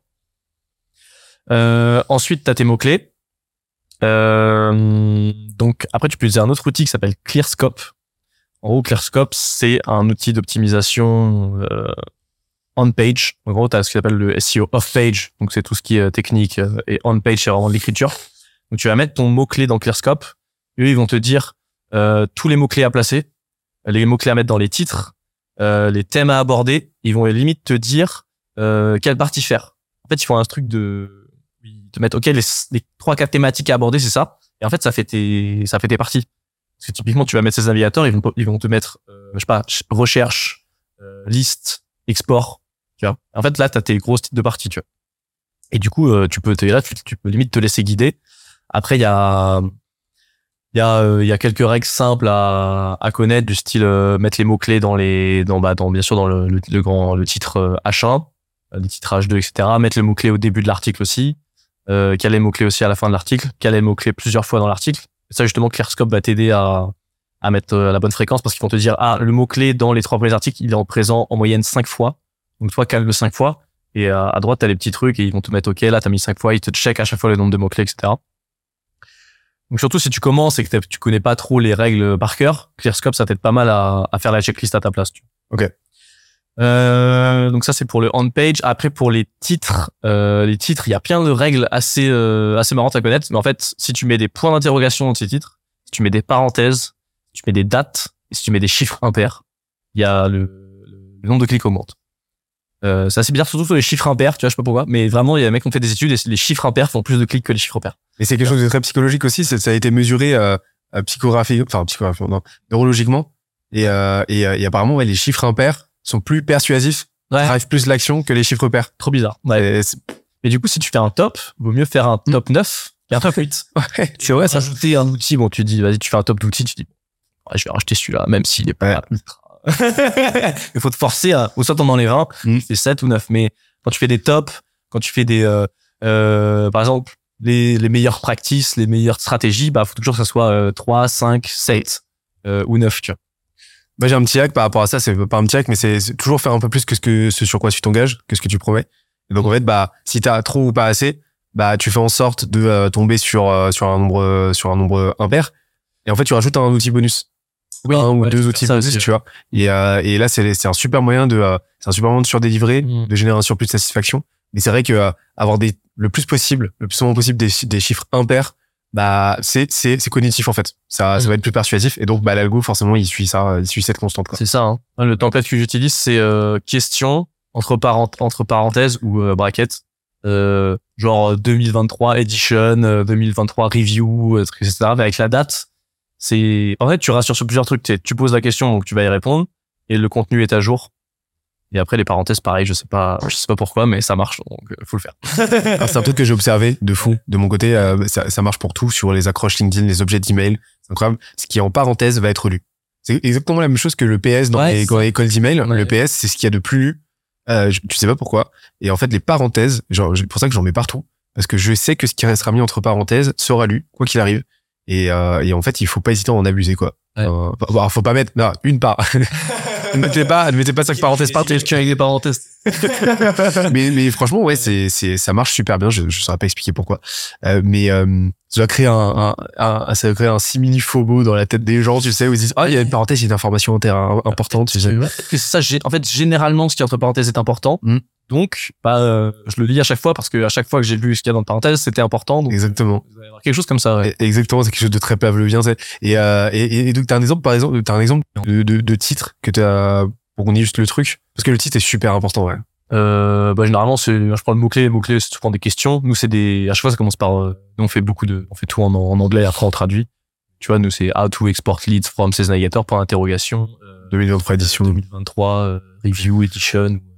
Donc vas-y, ensuite une autre brique, c'est de vraiment mettre tutorial. Ah ouais, 2023 tutorial, parfait. 2023 tutorial, les gens adorent. mais euh, mais euh, tutorial, en fait, tu rassures que ça va être un truc par étape. Tu vois, ouais, la question, la date, Mm. et tu dis que c'est un tutoriel. Ouais. Normalement, il y a la réponse dedans, c'est sûr. Et t'as une proposition. Et en plus, t'as une proposition de valeur à part entière. Le terme tutoriel inclut une propo- induit une proposition de valeur qui est la résolution d'un problème. C'est ça. Euh, parce que euh, bah, là, là, tu signifies à l'interlocuteur que tu as la réponse à son problème. Et son problème, c'est pas, c'est pas un manque d'information, c'est un manque d'action.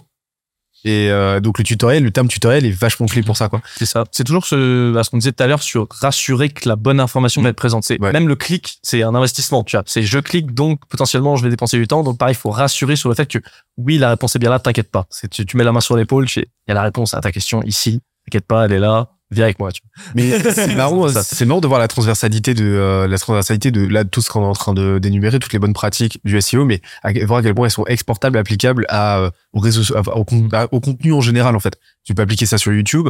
Et YouTube, t'es dans une logique de référencement aussi, mais tu peux appliquer ça sur les réseaux sociaux, etc. Parce que là, tout ce qu'on est en train de se dire, tu peux l'appliquer derrière à ton contenu sur Insta, ton contenu sur LinkedIn, sur euh, Facebook, sur TikTok, etc. Et, euh, et euh, parce que en fait, tout ça, ça s'ancre sur des euh, des, ré- des réalités, des constantes psychologiques en fait quoi qu'il arrive. Et, euh, et, et d'ailleurs, tu quand tu parlais de 2023 euh, tutoriel, etc., tu mets en avant la nécessité de vraiment mettre à jour ces contenus régulièrement. Ouais. Ça, la, la mise à jour, de, de les faire vivre en fait. Là, typiquement, euh, ce que font tous les, les boîtes qui font du SEO euh, tous les ans. Tu vois, là, il y a une nouvelle année. Donc, tu as écrit 2022 dans tous tes titres. Donc, tu vas sur WordPress et tu dis replace 2022 par 2023. Pff, C'est comme ça, tu.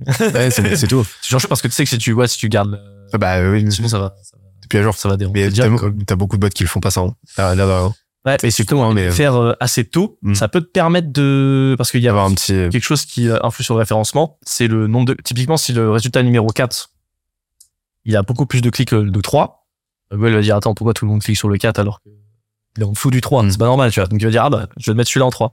Et typiquement, là, c'est le début de l'année. Donc, si tu mets 2023 avant tout le monde, imaginons que tu, tu ranks dans une première page, tout le monde a écrit 2022 dessus. Toi, t'es le premier à mettre 2023. Et ben, ça se trouve, au début de l'année, les gens vont plus cliquer sur ton article à toi 2023 parce que toi t'es à jour et donc tu vas gagner une ou deux places comme ça sur un petit euh, juste en étant, en étant plus réactif que les autres et euh, et ouais le, le taux de clic effectivement sur le 2023 peut te faire gagner euh, des places tu vois. Et donc a- après sur la partie, euh, donc là on parlait du, du titre. C'est c'est quoi le, le, le- c'est quoi les, enfin, le, le reste justement de ta masterclass entre guillemets? Ensuite tu fais quoi? Euh, ensuite bah là on a parlé du euh, recherche Ouais. Euh, donc recherche de mots clés ensuite il y a search intent Mm. Ça c'est bien identifier le euh, format qu'il faut euh, qu'il faut dire. Ça, ClearScope le fait un petit peu. Mais typiquement, c'est euh, ok. Est-ce que la personne elle veut un ultimate, un ultimate guide, un top, etc. Faut pas se tromper là-dessus. Donc là, tu regardes juste la première page, tu te dis ok, c'est que des guides ultimes. Du coup, moi aussi, je fais un guide ultime. Après, euh, tu as la partie on page, donc bien optimisée euh, avec les titres, la présence des mots clés, etc. Sur le format, du coup, va être déterminé par l'intention de recherche. Le top faudra bien le structurer, etc. Euh, ensuite, la partie écriture, que ce soit assez long, faut bien qu'il y ait les mots-clés. Et ensuite, là, on passe sur le, le SEO technique. Donc, tu as les, euh, les backlinks. Donc, il faut que, il faut identifier, alors, ce que je fais, c'est j'identifie le nombre de backlinks nécessaires pour, euh, pour ranker. En gros, si le premier, il a, euh, en fait, non, je regarde, je regarde le site qui rentre, euh, le site qui a le moins de domaine autorité, qui rank le plus haut. C'est-à-dire, par exemple, si je vois euh, HubSpot LinkedIn en premier, je sais que je vais pas aller chercher sur la- l'autorité, tu vois. Mais là, si je vois qu'il y a un site qui a une autorité euh, qui est assez jeune, tu vois, et qui a réussi à ranker, par exemple, troisième avec 5 backlinks, bah, je vais dire, OK, moi aussi, j'ai besoin de 5 backlinks, tu vois. Parce que soit généralement, ils ont 400 backlinks, euh, c'est impossible à, à- à les tester, tu vois. En gros, tu regardes un site, le site de ta catégorie qui rank le plus haut, et tu regardes le nombre de backlinks euh, qu'ils ont à peu près.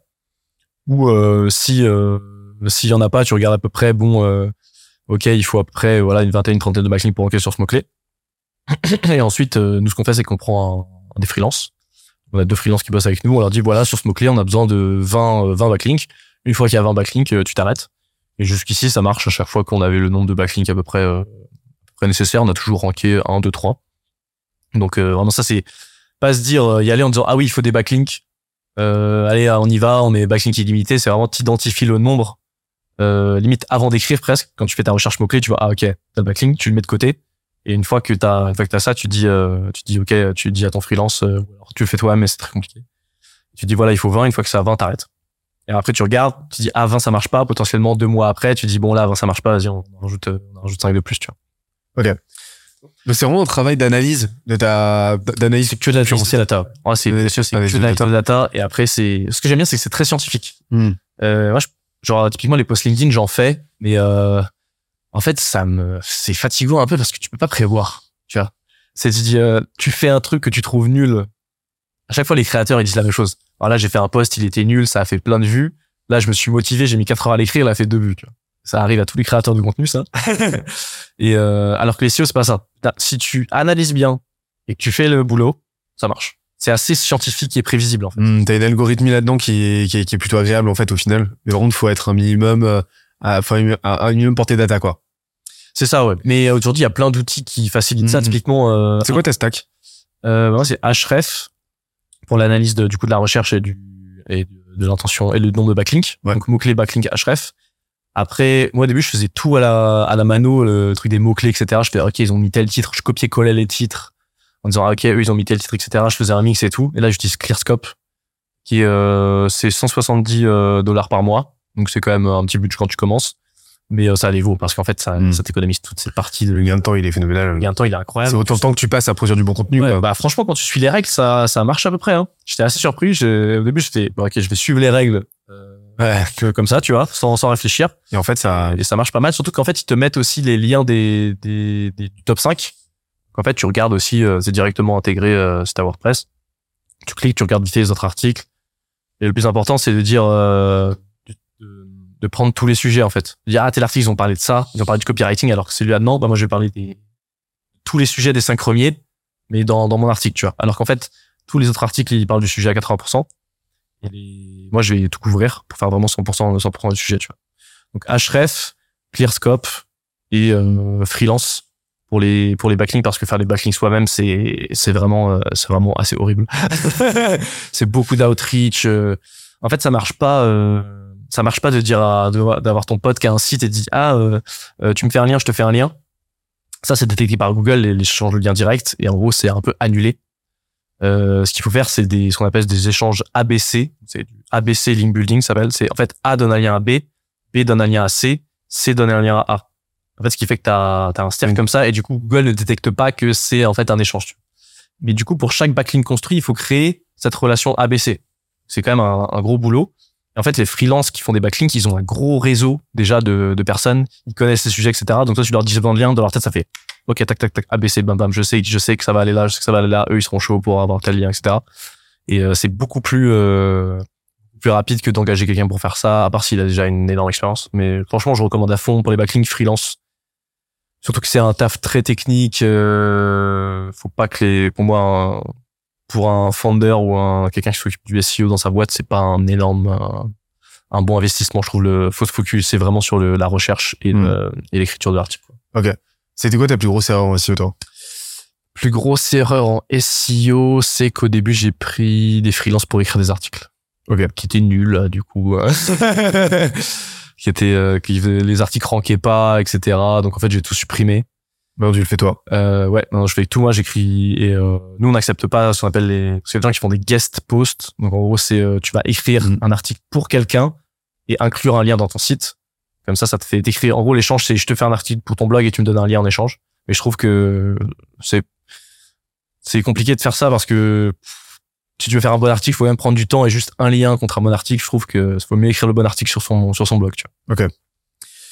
Et euh, il y a eu ça. Et au début, quand on a commencé, j'ai pris, euh, on avait, on avait pas beaucoup d'argent. Du coup, j'avais pris une agence en Inde pour faire les backlinks. Et c'est n'importe quoi.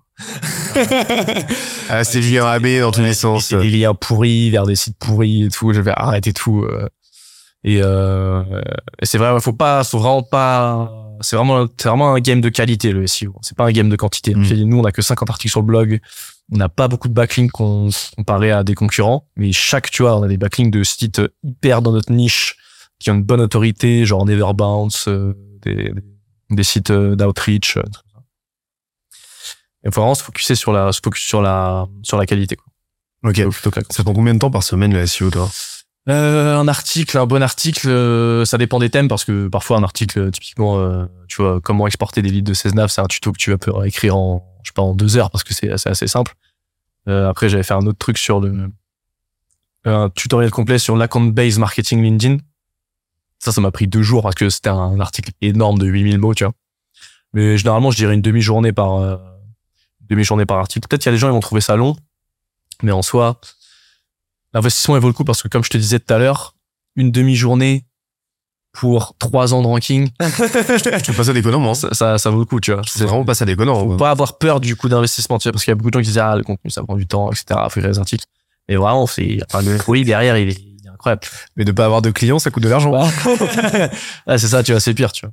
Mais c'est, c'est- c'est- ça, ça c'est un truc qui me, qui me fume, tu vois. C'est les gens qui disent, ouais, mais ça, ça prend du temps, ça coûte de l'argent. Ouais, mais sauf que ne pas le faire et donc ne pas avoir de Mhm. clients, pas avoir de visibilité, etc., ça t'en coûte encore plus du temps et de l'argent. Donc, euh, enfin, Mhm. à un moment donné, il faut se poser les bonnes questions, tu vois. Ah, ça, mais surtout que tu deviens plus technique. C'est quoi le coût d'opportunité de ne pas le faire? Bah, le coût d'opportunité de ne pas le faire, c'est juste que, bah, tu fais du surplace.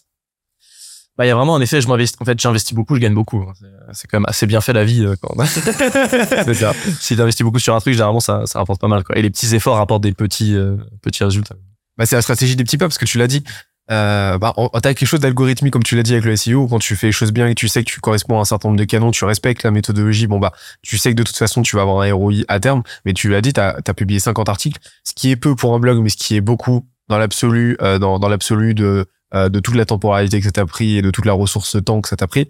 Et donc, euh, mais, et, et en fait, y aller pas, pas à pas. Et en fait, c'est la stratégie des petits pas. C'est t'avances étape par étape.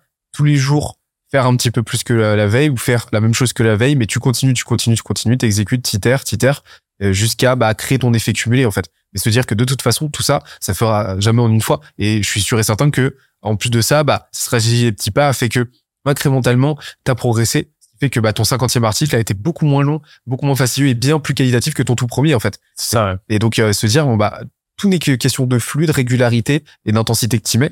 Et, euh, et, euh, et, et en plus de ça, bah toi, tu as eu la, la, la, présence d'esprit, le pragmatisme de dire que c'est core business pour vous et que donc, parce que tu as une mauvaise expérience de délégation, tu ne veux pas le déléguer parce que tu veux t'assurer d'avoir la pleine mainmise et, euh, et, et de mettre le facteur qualité au maximum sur ce, enfin mettre les potards à fond sur ce, sur ce levier parce que ça vous ramène 60% de votre business aujourd'hui, quoi. C'est ça, il y, a un- il y a une phrase connue dans les SEO qui dit si tu veux écrire un article sur la plomberie, t'appelles un plombier, t'appelles pas un freelance writer. c'est vrai. En fait, il y a personne, si t'es expert de ton sujet et si tu montes une boîte et que t'as un, du coup, founder market fit sur ton marché, c'est toi l'expert du sujet. Donc, il y a personne qui va écrire un meilleur article que, que Mm. toi sur le sujet, en fait. J'interromps l'échange 30 petites secondes pour te dire de ne pas oublier de nous ajouter une petite note des familles sur Apple Podcast ou sur la plateforme de ton choix. Tu connais la chanson, ça nous aide très fort à faire connaître euh, le podcast au plus de monde possible. Allez, on reprend. Donc, en fait, le, le un, un freelance rédacteur dans ces cas-là, son rôle, ça serait beaucoup plus un rôle de ghostwriter en fait, qui va mettre en forme, euh, qui va mettre en forme le le le le- la- le- l'expertise, le savoir, la connaissance de du plombier pour la mettre en forme, faire un truc correct, mais c'est pas son rôle d'aller chercher l'information quoi, enfin de générer l'information. Après, si t'as la chance de trouver, en fait, c'est très compliqué parce que tu dois trouver quelqu'un qui est bon SEO et bon sur le sujet. Et donc ça, c'est assez compliqué. Tu vois, typiquement, bah, les gens qui font de la bande, généralement, ils font de la bande, mais ils vont pas trop écrire de contenu. Donc, euh, les gens qui sont forts SEO vont pas faire de la bande. Donc, quelqu'un qui est fort en SEO et qui se connaît t'as- bien en bande, c'est euh, c'est bien rare. Et donc c'est un avantage comparatif toi, parce que toi t'es bon en en développement, donc tu sais ce que tu parles, euh, tu sais tu sais ce dont tu parles, donc t'as de la valeur à apporter, et en plus de ça t'es bon en SEO.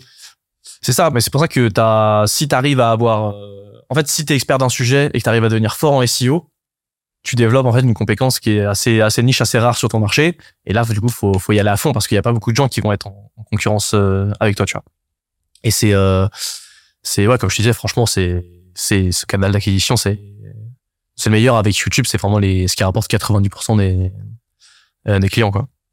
Là on a parlé de la partie plus éditoriale euh, et stratégique du SEO, mais il y a aussi la partie euh, technique, la partie qui fâche en général.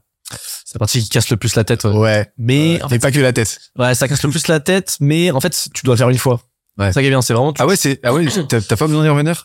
T'as- tu as vraiment l'article, c'est t'y reviens, t'y reviens, t'y reviens, tu reviens à la charge, un autre, ça se ressemble. Et t'es un peu dans ce truc, t'es vraiment, t'es vraiment, c'est écrire un site, t'es un peu le charbon quand même. Tu reviens, t'écris des trucs, ça se ressemble un peu. Euh, le technique, c'est plutôt une stack. Une fois que tu l'as mise en place, euh, après t'es bien, tu fais plutôt du, du monitoring, tu te dis ok, y a rien de cassé de temps en temps, etc. Mais effectivement, très important. En fait, c'est pas des trucs qui vont te faire décoller, c'est des trucs euh, qu'il faut faire.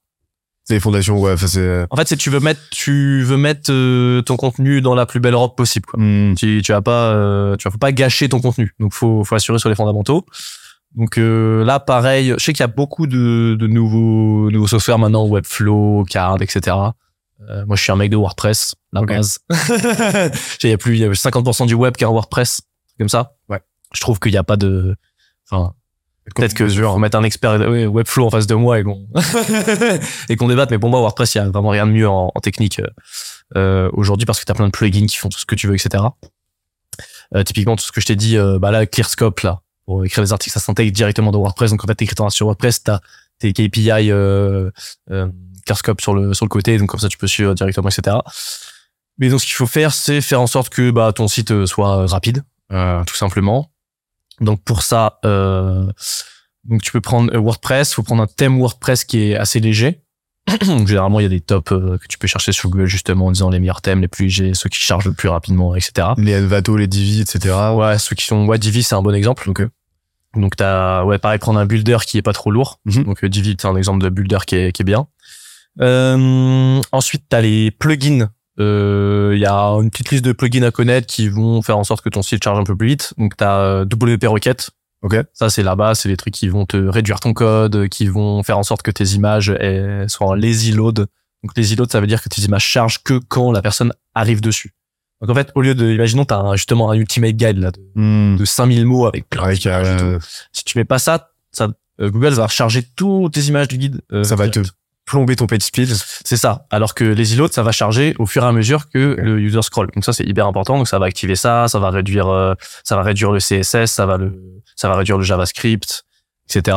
En gros, ce que, pour vulgariser un petit peu, ça va rendre euh, ta robe beaucoup plus, euh, pour reprendre l'exemple de tout à l'heure, Légère. avec toutes les petites fioritures, etc., qui vont alourdir en termes de poids, alourdir aussi visuellement. Mm. Et en fait, euh, et, et- et ça, c'est des, c'est, plein de petits trucs, plein de petits bouts de code, etc., plein de petites, plein de petites euh, fioritures superflues qui, euh, qui vont, euh, qui vont te, sang- qui vont te pénaliser parce que bah, ta page va être trop lourde Mm. pour Google et donc elle va te sanctionner quoi. En fait, c'est là que parfois on dit ouais la vitesse de chargement c'est un argument technique, mais c'est aussi un gros un gros argument de d'expérience utilisateur. Parce qu'aujourd'hui on est tellement Ah, c'est corrélé. Hein. on est tellement speed que si la page ne charge pas en deux secondes, c'est retour au résultat Google direct, tu vois. Il faut vraiment que ça soit ultra rapide parce que les gens, ils veulent, l'information ultra rapidement. Donc, la vitesse de chargement, c'est pas qu'un truc technique, c'est aussi de l'expérience utilisateur. C'est la page charge vite, donc, euh, la, la personne a son résultat, sa réponse plus rapidement, tu. Euh, donc WP Rocket pour la technique. Euh, t'as euh, un autre qui s'appelle Imagify qui va te réduire les images à chaque fois que tu les uploads automatiquement euh, sur WordPress. Donc ça pareil, ça va réduire donc pareil la taille de tes images, donc euh, donc le chargement. Euh, Tu Yoast? Yoast. Ah non, mais tu vois, j'allais en oublier un, c'était celui-là en plus. Moi, je n'utilise pas Yoast. Yoast, je trouve c'est un peu surcoté. Ok. Euh, je trouve qu'il y a un concurrent qui est bien mieux aujourd'hui, qui s'appelle RankMass. Ok. Euh, donc qui va par exemple faire du euh, accélérer ton indexation, qui fait que automatiquement à chaque fois que euh, tu publies un article, ils vont pinguer Google pour dire hey, oh il y a cet article qui existe maintenant.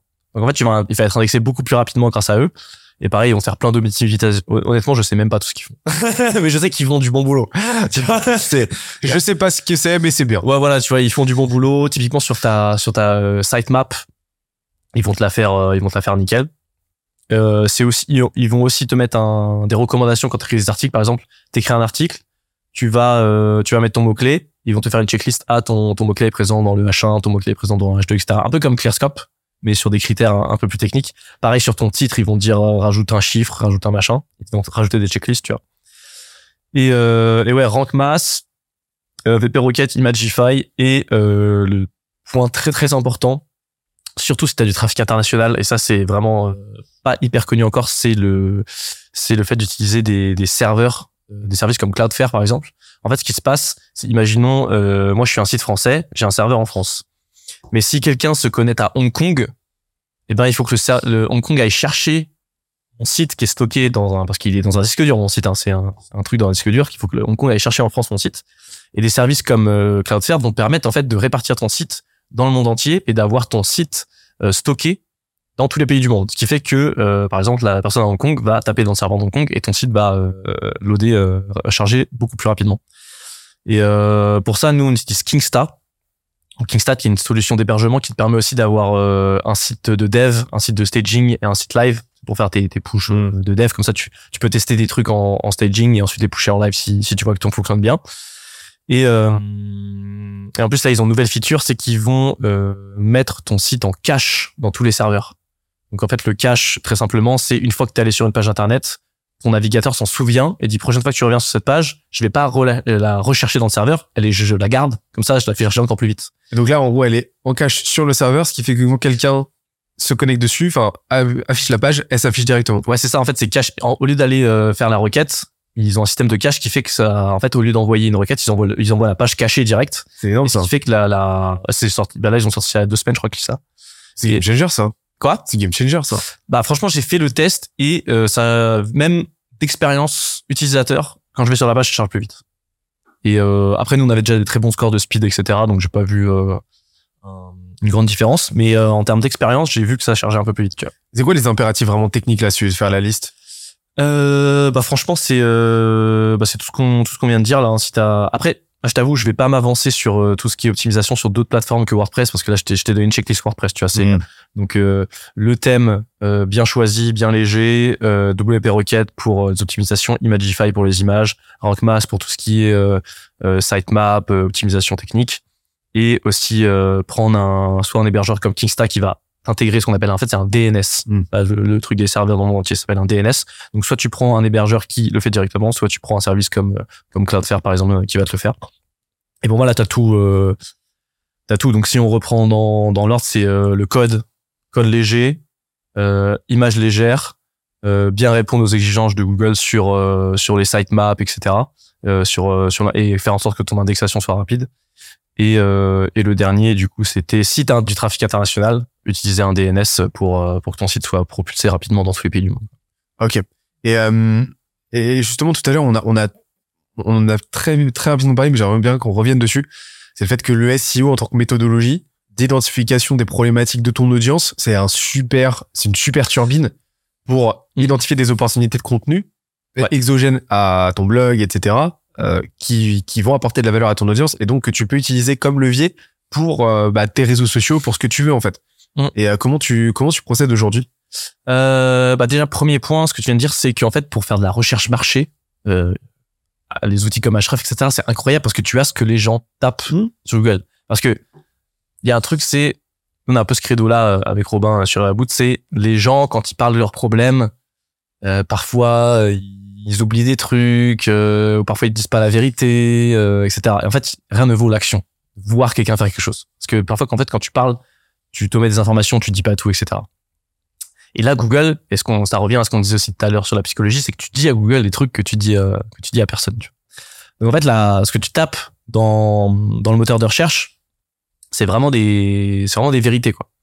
Et en fait, tu peux détecter des besoins via la recherche Google. Typiquement, si euh, nous on n'avait pas l'idée d'Evaboot et que je vois que euh, sur Google, t'as je sais pas 400 personnes qui tapent export leads from 16 navigators tous les mois, en fait, euh, j'ai une idée de ça. Un mot clé, un mot clé peut se transformer en idée de produit, tu vois. Si t'as euh, si t'as euh, 3000 personnes qui cherchent euh, euh, de prospection euh, LinkedIn, tu vois, c'est un c'est un besoin marché en fait qui est identifié via de la recherche. Et donc si tu si tu cherches des idées produits avant de commencer à développer, bah, tu peux limite regarder, faire une étude de marché via Google parce que là, c'est des gens qui cherchent déjà en fait. Des gens qui sont déjà dans le besoin. C'est pas euh, ah oui, est-ce que je vais aller voir mon marché pour voir s'ils ont besoin? C'est non, en fait là le besoin là il existe. Il y a 500 personnes par mois qui veulent résoudre ce problème. Donc qu'est-ce que tu peux faire de plus concret que que ça? Il y a des gens qui cherchent Google, qui vont chercher des résultats, qui veulent un produit, tu vois. Donc en termes de- d'études de marché, c'est c'est c'est vraiment cool. Et du coup, j'ai oublié la- l'autre partie de la. ah oui, le repurposing. Le- Ouais, c'est ça, c'est qu'en gros, derrière, ça, ça, ça te fait une, je disais turbine, mais ça te fait une Ouais. vraie machine de contenu Mm, mm. qui peut servir derrière, euh, bah, tous tes, bah, tes réseaux sociaux, et en gros, tous les piliers de ta stratégie de contenu, quoi. C'est ça, bah effectivement, nous le, du coup, nous le, la V1 de notre système de contenu, c'était euh, faire des, des des articles, faire euh, qui servent de script pour la vidéo YouTube, et ensuite mettre la vidéo YouTube euh, dans l'article. Euh, là, la V2 qu'on veut faire, c'est en fait, euh, au lieu de chercher des des idées de post LinkedIn, en fait, tu prends tes parties d'articles et en fait, tu, tes posts LinkedIn, ils sont dans tes articles, quoi. Si tu fais, imaginons un top 10 des, des, des outils LinkedIn dans, un- article SEO, ça, c'est un, un très bon post LinkedIn, top 10 des nanas et où tu fais un tutoriel. Je sais pas, dedans, tu fais comment prospecter sur LinkedIn. Partie 1, euh, comment constituer une bonne base de données. Partie 2, comment écrire ses messages. Bah, ça, t'as deux posts. Déjà là-dedans, tu vois. En fait, c'est, tu peux, pour moi, la- en fait, la, le- dans la création le- l'article, c'est un peu le socle. Parce que c'est vraiment la- toute la connaissance qui est détaillée de manière très précise dans l'article. Après, la vidéo, c'est une manière un peu plus entertainante de, de, de distribuer. Et LinkedIn, ça va être euh, une manière de distribuer un peu plus des petites nuggets en, en prenant ton article dire en fait dans cet article-là il y a cinq posts LinkedIn tu vois. et te forcer à en fait à tirer tout le jus de ton contenu. À chaque fois que tu écris un article, tu tires tout le jus. Tu fais ok comment comment je peux le transformer pour aller sur une autre plateforme tu vois. Est-ce que potentiellement derrière euh, bah là typiquement très bon exemple le, le podcast. Derrière tu prends des bouts du podcast, tu les coupes euh, des petites parties, ça fait des reels, ça fait des TikTok, ça fait des YouTube Shorts, tu vois typiquement. Ça c'est un bon exemple aussi de ce qu'on appelle le repurposing donc euh, ré- réutiliser du contenu, euh, le rendre plus court pour le reposter sur d'autres plateformes. Et en fait, du coup, ta, ta base de création de contenu est sur un article. C'est là vraiment qu'est est projeté la, la connaissance, on va dire. Et après, derrière, tu la dérives bah, en format vidéo, en format post LinkedIn, et après potentiellement en format vidéo courte aussi euh, via des shorts, etc. Tu vois. C'est marrant, ça me fait penser à ce qu'on fait chez Skelésia. En, gros, chez sais, on a, on a vraiment, on a, créé- on a un média, euh, autant qu'un, qu'un, qu'une boîte, tu vois. Et, euh, en fait, on a rajouté les briques SEO il y a pas longtemps. Mais ça, ça nous a permis de vraiment step up, le- step up le game d'un point de vue éditorial. Parce que, euh, aujourd'hui, on rajoute vraiment cette intentionnalité dans les choix de contenu qu'on va produire. C'est qu'en gros, bah, on, on se sert de la veille SEO, et euh, des retours utilisateurs qu'on a dans notre recherche utilisateur, qu'on a vis nos prospects, vis nos clients, etc. Dans toutes les requêtes, on condense tout ça.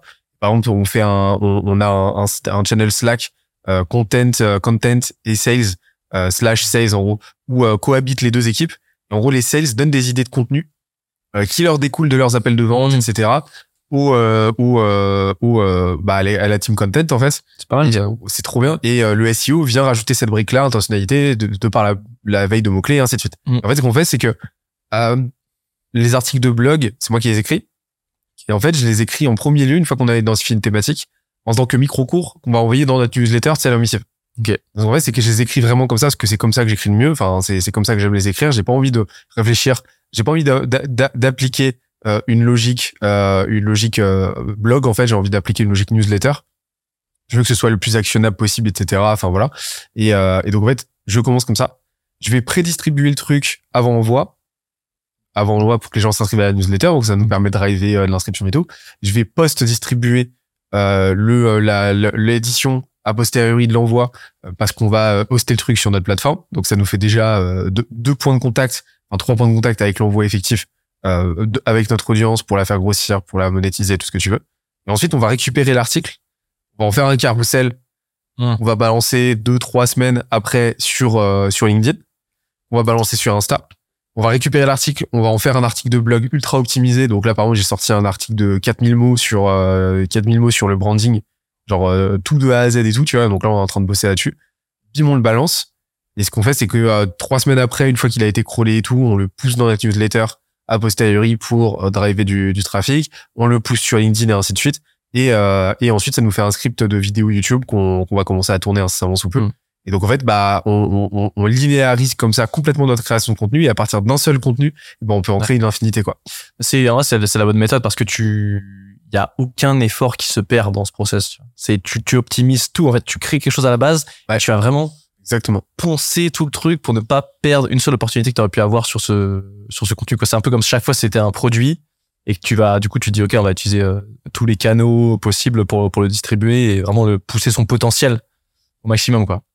Et euh, pareil, moi, je suis bah je suis hyper euh, hyper fan de ce système là de commencer à faire ouais, du repurposing parce que c'est c'est tu vois c'est un bon système de de flemmard pour pour pour scaler tu vois tu dis tu prends tu prends le tu veux tu maximises le ROI de chaque petit effort tu vois Mais, mais, mais tu sais, c'est- c'est c'est- c'est marrant, c'est cette semaine, c'est un, un des posts euh, LinkedIn que j'ai produit ou que j'ai écrit sur la productivité, justement, et, une des premières phrases, c'est euh, j'ai observé que les gens les plus flemmards sont souvent les plus Ah, productifs, clairement les gens les plus Clairement. et les gens les, les moins productifs sont souvent les plus fatigués. bah, bah ça parce que le flemmard il va typiquement en fait le flemmard il va plus euh, euh, améliorer les process de sa boîte. Mm. parce que ça fait tellement chier de faire les trucs qu'il va dire non mais ça je peux pas le faire trois semaines. Impossible. Il va être en cas d'effet de levier. Ça va bien. Ouais, cette action-là, comment est-ce qu'à partir d'une action, genre, comment est-ce qu'à partir d'une pierre, je peux en faire bouger cinq c'est ça. Et, euh, et, euh, et ça, c'est euh, et, et ça en fait, c'est game changer quand tu euh, quand tu euh, décorrèles en fait ton temps de, de ton input de l'output, ça change tout. Quand tu dis à partir d'un seul une seule action, d'un seul input, je peux générer potentiellement 4, 5 outputs. Là, là en fait, euh, il, il se passe quelque chose dans ta tête. T'as as un, un changement de paradigme qui, qui te fait tout défoncer. Et toi, justement, vous êtes deux dans la boîte. Euh, vous avez un million d'ARR. c'est c'est beaucoup et euh, et tu commences à avoir pas mal de clients. Vous avez combien de clients aujourd'hui là Euh, là, depuis le début, on a dû, ça fait longtemps, j'ai pas regardé, on a dû avoir euh, 4000 clients, et là, il y en a à peu près 1000 récurrents. Parce que nous, après, on a des, deux modèles, tu sais, on a un modèle de, euh, de- d'abonnement, et on a du pay as you go. Donc, des gens, en fait, qui, il y a des gens qui achètent du pay as you go tous les mois, tu vois. Mais en abonné, on a environ, euh, 1000 personnes. Et en, et en pay as you go, je saurais même pas te dire, euh, je saurais même pas te dire, mais il y a des gens qui achètent du pay as you go tous les mois, donc ils sont pas abonnés. Et, euh, Les EON quoi. quoi. Et euh, donc forcément, tu as un impératif sur la productivité. Bah le fait des bon. deux, c'est vrai que ça nous ça nous pousse à ça nous met dans ce truc un peu de 72 heures que tu disais mais un peu tout le temps parce que on est deux, faut qu'on fasse le max possible avec notre temps. Donc pareil euh, en fait, on est très dans le l'effet de levier. On fait pas un truc s'il y a pas d'effet de levier, tu vois. Typiquement le SEO, c'est un truc où les les résultats peuvent être multipliés par 10 euh, très rapidement. En fait, on s'est dit quel est quels sont les les canaux euh, qu'on peut scaler en étant euh, en étant euh, une très petite équipe. Et en fait, c'est des c'est c'est tous les canaux de contenu parce qu'en fait, euh, tu vois le YouTube SEO, c'est un peu du multiclonage, tu vois. C'est comme si t'a- t'avais tout d'un coup euh, 200 sales euh, euh, qui allaient convaincre des gens euh, pour ça tout le temps le contenu, tu vois. Et donc euh, SEO, tu peux très bien euh, tu vois, j'ai monté euh, du coup là le site il fait à peu près 40 000 vues euh, 40 000 vues par mois. Ça tu peux du coup euh, l'ai fait tout seul, c'est-à-dire que tu n'importe qui peut peut réussir à, je pense, que tu peux monter. Il y a des, solopreneurs qui montent des sites jusqu'à 100 000, voire je sais pas des millions de, de, de vues euh, par euh, par mois tout seul, tu vois. Ça prend du temps, certes, un peu plus de temps que si tu avais une équipe, mais euh, mais tu peux tu peux très bien tu peux très bien le faire. Et ce qui permet de scaler quand ouais quand t'es une euh, quand t'es quand t'es une petite team quoi. Parce que là, tu rajoutes un article, ça crée. En fait, c'est cet effet d'exponentiel aussi, tu dont on parlait. C'est t'écris un quatrième article, tu vas faire des liens. Du coup, dans ton article, tu fais des liens internes. Ça, on n'a pas parlé dans les trucs un peu techniques, mais c'est important. Tu de linker, c'est dans ton article, tu fais des liens à d'autres articles que tu as écrits pour les faire monter ensemble. En fait, pareil, le, ton trafic, en fait, il suit pas cette courbe-là. Tu vois, il suit plutôt cette courbe-là, tu vois. Et les vues YouTube, c'est pareil. Tu vois, les gros YouTubeurs, d'un coup, ils commencent à gagner euh, 5000 abonnés par mois, ensuite 10 000. euh, tu vois, c'est, c'est très, il y a beaucoup de compound effect là-dedans. Et donc nous, on s'investit que sur les trucs où il y a du compound. C'est pour ça que je disais que LinkedIn, moi je le fais, mais ça me fatigue un peu. J'ai- J'aime pas trop, mais je sais que je le fais pour distribuer le contenu, etc. Parce que ça compound beaucoup moins, tu vois. C'est plus dur. Ouais. Ça, les posts meurent plus vite. Euh, c'est, euh, faut être là tous les jours. Euh, alors que t'écris, tu peux écrire un article par semaine, c'est très bien, tu vois. Euh, c'est, c'est beaucoup plus, faut vraiment beaucoup plus. Moi, je suis un flemmard, du coup, faut faire beaucoup plus d'efforts sur LinkedIn et ça, ça, ça, ça me fatigue un peu. Tu vois. Mais je le fais quand même parce que je sais que sur le long terme, ça paye. Bah, en fait, la clé, c'est le, le système. Euh, la- la- en fait, faut, faut regarder, faut, faut, faut discriminer les effets de levier que tu recherches et les effets cumulés que tu recherches. C'est-à-dire qu'en gros, sur LinkedIn, euh, tu as très peu d'effets cumulés C'est sur ça. ton contenu en tant que tel. C'est sûr, parce que la durée de vie de ton contenu, LinkedIn, c'est un aspirateur à contenu. Donc, euh, la durée de vie, elle est, euh, d'un contenu, elle est de quelques heures à 24 heures en moyenne euh, maximum, quoi. Donc, euh, euh, ça, c'est fondamental de, de bien avoir en tête que ton contenu, il va crever. Euh, et, euh, et qu'en fait, t'es pas là pour ça. Par contre, tu peux compenser ça en mettant en place des systèmes, des systèmes par exemple de euh, ce que j'appelle de redondance, où tu vas reformuler. C'est LinkedIn, c'est l'art de répéter la même chose de mille manières différentes. Donc déjà, ce travail-là éditorial, ce travail-là, cette gymnastique intellectuelle de d'explorer toutes les facettes d'un sujet euh, pour euh, démultiplier en fait les points de touche. Et après, tu as le repurposing pur et dur où tu vas pouvoir reformuler un contenu qui a marché il y a quelques mois, le republier, voire même le republier tel quel, parce que les gens ont, zappé. Et c'est un truc que je fais euh, très régulièrement, tu vois. Donc ça permet de compenser, mais c'est sûr que tu as ce besoin-là de présence le plus fréquent, fréquemment possible. Par contre, là où tu as un effet cumulé très fort sur LinkedIn, c'est euh, sur euh, la brand, sur ta brand, Ouais. personal brand et sur la brand au global. Euh, c'est juste impressionnant et c'est là que c'est un, truc simple pour l'observer, c'est de voir qu'il y, y a vraiment des gens. Euh, je prends l'exemple de Jean-Marc Jancovici par exemple. Euh, tu sais le l'ingénieur pro-nucléaire, tu sais qui euh, qui bah, qui qui intervient beaucoup sur cette thématique. Enfin c'est genre un peu l'expert, the expert euh, numéro un en France sur la question du nucléaire et de la transition euh, énergétique. Et euh, en fait sur LinkedIn lui, il a déjà une grosse cred mais il publie de façon très sporadique, tu vois. Il a genre 250 000, je crois, 300 000 abonnés. Enfin, lui de façon très sporadique. C'est pas du tout un LinkedInien, quoi. Enfin, genre, euh, lui, c'est pas son, pas son, pas son job, tu vois, il s'en fout. Mais quand il publie, bah, ses posts euh, cartonnent. Euh, ses posts cartonnent de fou. Pourquoi? Parce qu'il a déjà une cred. Parce qu'en fait, LinkedIn a contribué à ça. Et il, a transposé sa brand sur, euh, sur LinkedIn. Et c'est un truc que tu observes avec beaucoup de, créateurs de contenu aussi, tu vois, euh, sur, LinkedIn, qui vont poster un peu moins pendant un temps. Je recevais Ulysse Lubin il y a quelques jours, il poste un peu moins en ce moment par rapport à, par rapport à- par rapport à il y a quelques temps. Euh, mais en fait, ça n'a aucun impact sur, sur sa, sur sa brand et sur la portée de son contenu. Pourquoi? Parce qu'en fait, bah, l'effet cumulé sur ta brand sur LinkedIn est très très fort. Et que les gens, une fois qu'ils te connaissent, en fait, ils t'oublient pas. Et, euh, là, et ça, c'est très très fort et ça va continuer d'augmenter. Et en fait, ce qu'il faut se dire, c'est que, euh, certes, ton contenu, euh, ton contenu, est soumis à une logique de stock où il va mourir, etc. Mais il faut se dire que chaque nouveau post que tu vas faire va être une pièce de plus dans la tirelire de ta brand personnelle. Et quand tu vois le truc comme ça, en fait, ça change complètement ta vision du contenu. Mais c'est sûr que c'est pas du tout la même mécanique que le SEO. Bah, pour moi, c'est plus un canal limite de rétention, tu vois. Sais pas comment tu vois, moi je vois plus comme ça, c'est euh, c'est plus euh, en fait, je sais pas moi quand je fais un post, je vais dire je vais parler à notre audience existante. Je me dis pas je vais euh, je vais euh, acquérir de nouveaux clients, tu vois. Stratégie, c'est plus euh, Comment est-ce que je peux nourrir cette audience et... c'est ça en fait, c'est en fait c'est comme du retargeting un peu, tu vois. Mm. Pour moi, les niches, je vois plus comme ça, c'est euh, parce que nous on a des- en gros nos canaux d'acquisition, c'est du coup c'est euh, plus euh, donc Google, YouTube. Après nous, on essaie d'ajouter un maximum de personnes sur LinkedIn avec les automations que je t'ai dit au début. Et après, je vois bah, typiquement tous les gens qui n'ont pas lancé de, de scrapping. Là, je te disais, je leur envoie un message. Bah, peut-être ils vont voir les posts et vont dire. Il y en a qui me ah, j'ai vu ton dernier post, je ça m'a rappelé. Je me dis, il faut que je lance un scrapping. Là, faut, faut, faut que je teste, tu vois. Mais c'est plus sur du, je sais pas moi, je vois ça plus sur de la, ouais, limite rétention, retargeting que euh, que acquisition. Après, c'est, je pense, c'est très lié aussi à parce que nous, on a un produit SaaS international euh, avec des tickets qui sont petits. Ça commence à, à 29 dollars par mois, tu vois. Donc nous, on a besoin de faire euh, beaucoup d'acquisitions parce que le produit aussi, il y, y, y a un churn qui est pas mal vu que c'est un produit qui est, euh, bah, tu prends il y en a qui arrivent, qui prennent leur data et qui, qui se désabonnent parce que c'est des missions assez euh, one shot, tu vois. Et donc, euh, je trouve que LinkedIn c'est un peu plus efficace quand t'as un business avec des gros tickets, euh, que limite, tu vois, pour un business de service qui est basé euh, uniquement, euh, je sais pas, en France typiquement, ça va être très très efficace parce que imaginons t'as euh, t'as des, des quelques clients potentiels mais pas beaucoup mais qui payent très cher Là, ils vont te, ils vont te voir tout le temps, etc. Tu vas être très euh, top of mind, tu vois, euh, dans leur tête. Et là, ça va être très efficace. Et c'est vrai que pour du SaaS, euh, j'ai l'impression que c'est quand même un peu plus efficace, tu vois, le, la, la search et YouTube et plus le, le LinkedIn en rotation. C'est un peu nous comme ça, on, on voit le truc, tu vois. Je sais pas. si- je pense, il y a des gens après qui maîtrisent bien. Je vois euh, typiquement, euh, je vois euh, sur l'Emlist, euh, Moubache qui fait pas mal de Ouais. vues. Je mais je sais pas si c'est pareil. Je sais pas si ça sert beaucoup de l'acquise en fait. Vraiment les sign-up quoi. Très concrètement, est-ce que LinkedIn fait des sign-up sur des SaaS? Je sais pas, c'est l'effet de brand, tu vois, plus awareness, etc.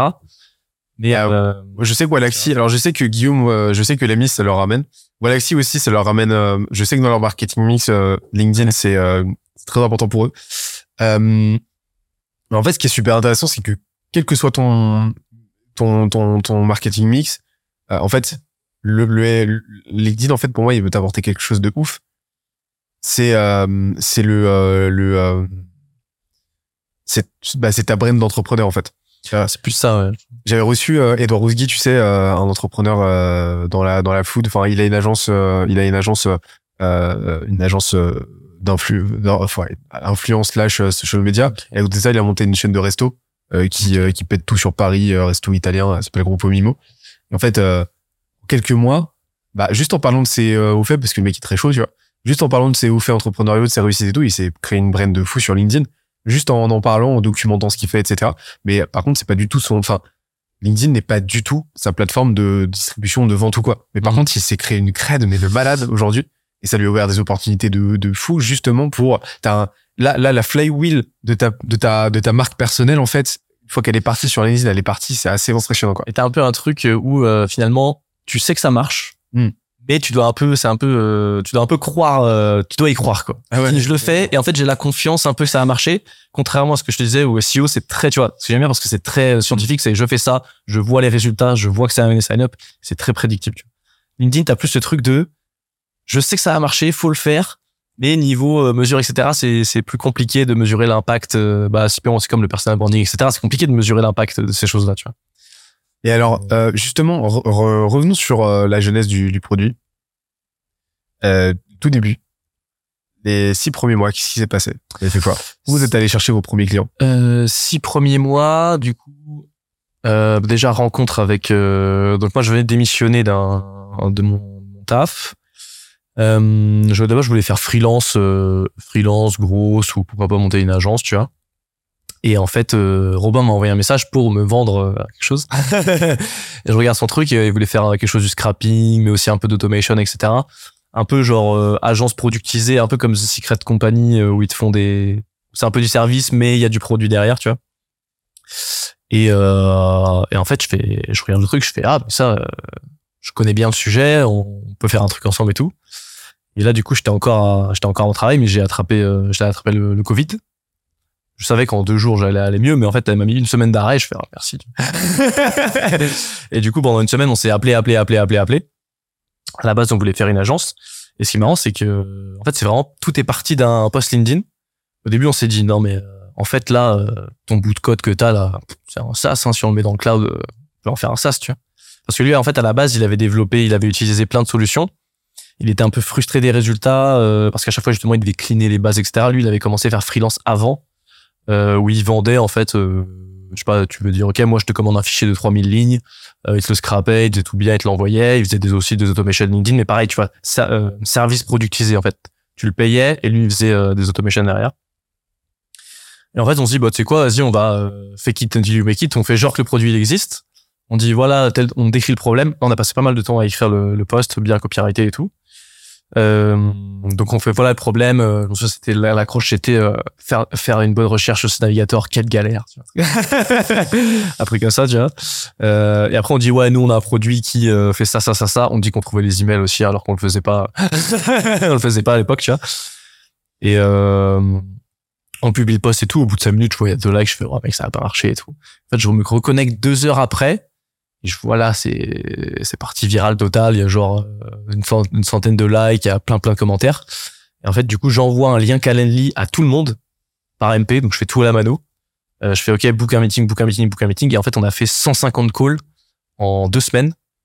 Sauf que j'avais oublié de, tu sais, sur Calendly, tu peux mettre des horaires. Là. et j'avais oublié de désactiver le midi. tu vois? Donc en fait, on avait des journées de slots d'une demi-heure comme ça, de 9h du mat à 18h, Non-stop. stacké comme ça non-stop, tu vois. T'avais pas le temps de bouffer. Et du coup, on s'est dit, et du coup, il y avait pas, y avait pas de pause déj parce que j'avais désactivé la, la, la pause du midi, tu vois. Du coup, on s'est dit, bon, bah, mec, on fait un sur deux. Du coup, on prenait un, un RDV cha- chacun sur deux et on mangeait un sandwich en une demi-heure comme ça pendant, pendant une semaine et demie, deux semaines, tu vois. Et on a rencontré, euh, mais du coup, c'était incroyable dans l'intensité. Parce qu'en deux semaines, on a parlé à, à plus de 100 personnes qui nous ont décrit euh, leurs problèmes, etc. Ce qui fait qu'on est sorti de là. On avait, on avait juste le code de Robin que lui avait en local et qui vendait à ses clients. On est ressorti des deux semaines. On avait parlé à plus de 100 bêta-testeurs potentiels qui nous avaient tous décrit leurs problèmes, euh, exactement quel était leur pain euh, ou quoi, comment, etc. Donc en fait, pour le dev derrière, c'était c'était easy quoi, parce qu'ils nous ont dit les gars, faites ça. On a besoin de ça là, faites ça, tu vois. Donc en fait, euh, et ça c'est un truc que je recommande de faire pour tous les, les, produits qui se lancent, c'est tu tu fais pas une ligne de code avant de savoir exactement ce que tu veux développer et même avant d'avoir je sais pas 5 10 personnes prêtes à acheter en disant là si tu l'as demain je te paye.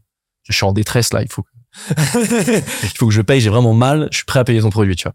Et là, tu commences à développer parce qu'on est la, grande chance qu'on a aujourd'hui avec internet, c'est quand même de faire semblant que des choses existent et de commencer à vendre des choses qui existent même pas, tu vois. Et ça, il faut absolument le, le vrai. Je pense que tu peux dire, euh, euh, voilà, qui euh, qui voudrait acheter tel SaaS? Soit tu dis il n'existe pas, soit tu tu joues la carte à fond, tu dis ça existe et tu t'engages et tu dis de toute façon si les gens ils en veulent, bah tu sais quoi, on, on, on développera un MVP euh, à l'arrache en une semaine. Toujours dans cet état d'esprit un peu euh, guérilla, tu vois. Et euh, du coup après donc on a Dev. euh, donc euh, moi j'avais pas codé en Bubble, que dalle. Je je je connaissais euh, connaissais le logiciel mais j'avais jamais euh, j'avais jamais tâté parce que justement là on s'est dit ah là faut faire tout ça. Toi si tu fais en fait si Robin il faisait le front plus le back, sais pour six mois. En fait tu sais quand t'es le cofondateur 16 d'un produit tech et le produit n'existe pas, t'attends quatre mois comme ça. Euh, et du coup bah je dis non bah moi je vais faire quelque chose pendant ce temps-là. Je vais je vais je vais dev euh, je vais je vais dev du coup toute la partie front etc donc on a mis euh, au début ce qu'on faisait vraiment à l'arrache c'est les gens ils nous envoyaient leur lien CS navigateur sur LinkedIn et on leur renvoyait le fichier. Tu vois donc le ça c'était nous tu vois. Et nous on passait à la moulinette euh, l'URL on faisait scrapping et on leur envoyait leur fichier et ils disaient euh, comme ça c'était un bon moyen de mesurer l'output tu vois avant même de faire un front etc où tu peux lancer le truc Et après, il faisait du feedback pour dire, ouais, là, c'est bien, là, c'est pas bien. Euh, ouais c'est ça c'est tu vois. c'est pas quali. ça parce qu'en fait le, le- Vous leur faisiez payer ça? Euh, non. Ça, on faisait pas payer. Comme je t'ai dit, on a commencé à faire payer. euh, on n'a pas fait. On a. Je crois, on a vendu un ou deux fichiers euh, Hmm. par-ci par-là au début, euh, quand on était toujours en mode agence là. tu Ouais, mais ça vous permettait de mesurer l'intentionnalité d'achat aussi, quoi. Bah ça, de toute façon, la seule vérité, c'est c'est les gens qui payent. hein. Parce que toi, je m'en souviens, j'ai vu quelqu'un sur LinkedIn qui te dit euh, ah oui, Avaboot, c'est super, euh, vraiment tout. Je regarde, il était pas dans la base de données, tu vois. Il avait pas testé le le produit, tu vois. Donc il y a des gens qui disent que ton produit il est bien, ils l'ont même pas testé. Euh, donc la et la seule vérité, c'est l'achat. La seule vérité, c'est l'achat. C'est comme c'est comme euh, tes potes, ils vont dire ah oui, c'est super ce que tu fais, mais est-ce qu'ils sont prêts à mettre de l'argent et ça, la- l'argent, c'est la seule vérité pour moi euh, pour mesurer un intérêt, tu vois? Arte, c'est génial, mais par contre, le soir, TPMP, c'est quand même mieux, quoi. Ouais, voilà, tu vois, je crois il y avait un sondage qui disait que euh, Arte, c'est la scène préférée des Français. la chaîne Arte la chaîne préférée des Français, mais il y a que euh, C'est part 2% de marché, c'est, euh, c'est 4, 4 pour, ouais, entre 2 et 5%. ah, c'est ça parce que les actions dans enfin dans les paroles la, ce qui rentre en jeu, c'est que tu veux que les gens autour de toi ils te voient d'un bon œil, etc. Donc t'as l'aspect aussi euh, reconnaissance qui entre en jeu. Alors dans les actions, quand t'es tout seul chez toi, là tu prends, tu vois, les actions sont plus égoïstes, plus vraies. Tu vois, Hmm. Euh, la, la, la dépense, dépenser de l'argent, c'est vraiment, ça répond vraiment un intérêt. C'est pour ça que je cherchais à vendre le plus vite possible et ça m'a fait de le faire et euh, déjà de mesurer l'utilisation mais aussi l'intentionnalité d'achat. Bah c'est de, euh, de de compresser complètement, enfin de complètement euh, de, de, de complètement casser, se dissiper cet écran de fumée. Des gens qui vont te faire des feedbacks qui vont dire ouais c'est Ouais. trop bien, c'est génial, etc. Mais qui derrière n'étaient peut-être pas prêts à acheter. Toi t'as validé ça le plus vite possible quoi. Ouais, tu peux, bah, tu peux perdre beaucoup de temps avec ça, et c'est vrai que faut pas avoir peur, parce qu'en fait, c'est quand tu oses pas demander le prix, t'as un peu peur de la vérité. Tu vois, tu, tu vas te confronter, ça il va te dire non, il va te dire ton produit il est nul et tout. Tu vois, ah, t'as pas envie d'entendre ça, tu vois. Alors quand tu te dis, euh, quand tu te dis bon là, euh, euh, tu payes, tu payes combien là demain là? Ah, ah, ah, bah, je sais pas. tu vois, les gens qui disent ah oui, je paye, et les gens qui disent ah bah non, non, non, non, tu vois. C'est vraiment c'est la, la meilleure question à poser quoi. C'est tu payes, euh, tu payes combien? Essayez de pas donner de chiffre au début pour euh, tu vas dire tu paies tu paierais combien là? Si tu trouves des gens assez honnêtes pour dire euh, bon là franchement moi je paierais euh, 100 balles pour ça tu vois après il y a des gens ils vont dire ah ouais mais je vais vraiment l'acheter du coup ils vont ils vont essayer de baisser le prix déjà ils vont négocier avant même que le produit existe. Ça, c'est marrant. Mais ouais, c'est bah, comme t'as dit, c'est c'est vraiment chercher à vendre. En fait, pas tester. C'est bien d'avoir des bêta testeurs, etc. Nous, on a fait la, nous, on a commencé à vouloir vendre après euh, après euh, après trois mois, je crois. Mais euh, ouais, c'est bien de chercher à vendre le, plus le plus vite possible, quoi. De se confron- en fait, c'est quand vendre égale se confronter à la réalité du marché, quoi. C'est ça. Et comment tu l'as pricé? Pricer, ça c'est vraiment le sujet le moins documenté sur la Terre. hein. Il, faudrait, il faudrait répondre à ce problème, mais nous, bah, comme tout le monde, on s'est sous-pricé de malade au Mm. début parce que t'as un syndrome de l'imposteur, tu te dévalorises, tu sous-prices euh, ce que tu fais. Donc euh, typiquement, au début, ce qu'on vend 99 dollars par mois aujourd'hui, on avait commencé à le vendre 20 29. Tu vois, donc on a C'est pas déconnant, hein, par parce qu'au début, je dois faire tes preuves, etc. Et puis, euh, l'important, c'est toujours de pricer au prix avec lequel toi, t'es à l'aise de vendre. C'est ça. Bah, bah moi, tu vois, ma théorie, c'est qu'il faut pricer avec un truc. Si t'es mal à l'aise avec ton prix, ça veut dire que c'est bien. En fait, si t'es à l'aise avec ton prix, ça veut dire que c'est à trop bas. Parce que si t'es à l'aise, tu dis ah oui oui, bah, moi je vaux ça, etc. Alors si t'es un peu mal à l'aise, ça veut dire que c'est le bon prix parce que c'est assez cher, tu vois. Même toi, si tu te sens un peu imposteur, ça veut dire que Ça, ça, du service en tout cas. Je pense Ouais. que- Mais ça, ça tient quand tu, ça, ça, ça tient quand t'as pas besoin de déballer ton prix, parce que quand tu déballes le prix t'es pas à l'aise, ça se ressent tout de suite, quoi. Bah, sur du software, ça va parce que t'es pas C'est ça. devant Exactement. la personne. Exactement. Par contre, si, si tu t'es mal à l'aise, ouais, faut fake it pareil. Tu fais genre que t'es confiant. Exactement. Dis-moi, c'est ça. Et la moindre si- hésitation, la moindre intonation qui flanche un tout petit peu dans la voix, ça se ressent tout de Ouais, suite. c'est C'est c'est foutu, quoi. Bah, je pense c'est surtout, je pense surtout, euh, nous c'était pas notre cas, mais les freelances typiquement, à chaque fois euh, quand un freelance commence, il met son TJM beaucoup trop bas. Tu vois. Parce que pareil, t'as ce truc et tout. Je suis sûr que la moitié des freelances ils commencent, ils disent voilà, moi c'est ma première mission, je prends 800 balles. Je suis sûr qu'il y, y a des gens qui tirent oui, tu vois. Mm. Et t'économises six mois entre le moment où t'as t'as fait les, toutes les étapes psychologiques pour te sentir légitime. C'est clair. Le Ah. pricing, il y a quelque chose de très psychologique hein, dans le pricing. hein. C'est avant tout une histoire de barrière mentale. Hein. Ah, c'est c'est beaucoup lié à la confiance en soi et, est-ce que tu te sens capable de le défendre, etc. Tu vois. Et il y a aussi un truc que les gens oublient, c'est que, euh, enfin, il y a beaucoup de gens qui ne savent, qui ne comprennent pas vraiment en profondeur ce qu'ils vendent. Parce que Mm. j'avais j'avais pris l'exemple d'un d'un- des ghostwriters sur LinkedIn. J'ai expliqué un truc, c'est que les ghostwriters, ils vendent pas des posts LinkedIn. Ils vendent l'économie du temps passé à le produire, plus une garantie de qualité, euh, une garantie de qualité versus une, une, une, une, une incertitude de qualité si c'était la personne, si c'était le client qui le faisait lui-même. Et en gros, sous peu que tu t'adresses, et ensuite la clé pour te pricer très cher, Mhm. c'est de te positionner auprès d'une audience adressable qui, dont le temps vaut très cher. Donc, Mhm. c'est-à-dire qu'en gros, bah, derrière, euh, le calcul est très simple et le, la- le calcul dans la tête de ton audience va être très simple. Mon temps vaut, euh, mon heure de travail vaut temps. Euh, tu t'adresses à un CEO, à des CEO dont le temps en moyenne vaut euh, 15 000 balles de l'heure. Bah, mon heure vaut tant. Donc, le coût d'opportunité que j'ai à écrire le post LinkedIn va être à hauteur de ce temps-là, donc 15 000 balles, par exemple. Mhm. Donc, euh, bah, mon post LinkedIn vaut, le, s'il est publié moi-même, vaudrait 15 000 euros. Si le, si, et, ensuite, toi, t'as juste à pricer en tant que ghostwriter ton prix en fonction d'un- d'une fraction de ce, de, ce prix-là.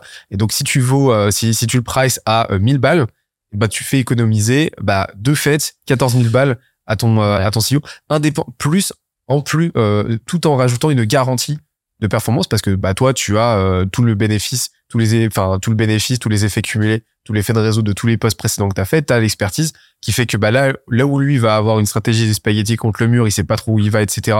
Donc, son poste, il y a moyen qu'il floppe, bah, toi, tu, ra- tu rajoutes une surcouche de garantie de résultat qui fait que, bah, lui, en fait, il est sécurisé, etc. Et au final, tu vends même plus un poste LinkedIn, tu vends juste l'économie du temps et tu vends, bah, euh, tu vends euh, la compensation de ce coût d'opportunité, tu vois. Quand Parce que tous ça- les, tous les freelances vont prendre ce pitch là?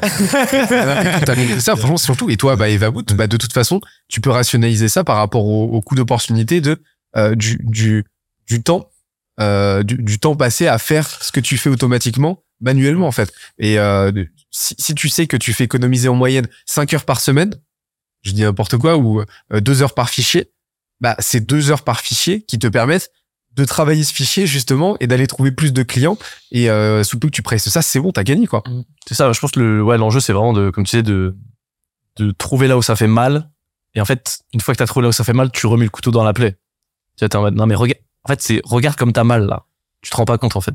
Tu tires rapide, tu fais, non mais là, une heure de ton temps, ça vaut cher, tu vas faire ça, etc. C'est ça que, une fois que tu connais bien le pain euh, que tu résous, après derrière, faut bien appuyer dessus, dire, parce que les gens réalisent pas des fois, ils disent, ah non, mais en vrai, ça va et tout. Je fais, non, non, non, ça va pas, regarde. Et là, t'appuies et tu dis, non, t'as bien mal, tu vois.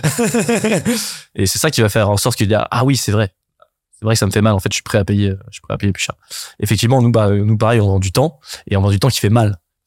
Il y a le, tu sais, il y a, y a différents types de temps. Y a- typiquement, euh, tu me prends, euh, tu me dis, ah, je vais écrire des articles à ta place, ça va te faire gagner du temps. Je fais, ah non, moi, j'adore ça, moi. Euh, Ce temps, je, je veux le faire. Donc, euh, ce temps, il vaut pas cher. Tu me dis, euh, tu m'économises du temps à me cramer les yeux sur un fichier Excel, à ouvrir des profils LinkedIn, à dire oui, celui-là, c'est bien, lui, celui-là, c'est pas bien. Là, là, c'est du temps qui fait mal, tu vois. Et c'est de la douleur. C'est vraiment de la douleur physique, quoi. Ça, c'est un bon signe, un bon signal, je trouve. En fait, non seulement, enfin, ton temps, quoi qu'il arrive, il vaut cher parce que ton, ton temps vaut toujours la même chose, mais par contre, il est coûteux. Oui, c'est ça, c'est du temps qui fait mal. Il te coûte quoi Il te Mhm. coûte quelque chose parce que, euh, bah, parce que tu, tu, tu, tu kiffes pas et en plus de ça, bah, t'as le coût d'opportunité, ouais, euh, de, de, de, de, de faire quelque chose à faible valeur ajoutée, là où tu pourrais faire quelque chose à bien plus, euh, à, à, à bien plus, euh, avec un ROI bien plus fort, en fait.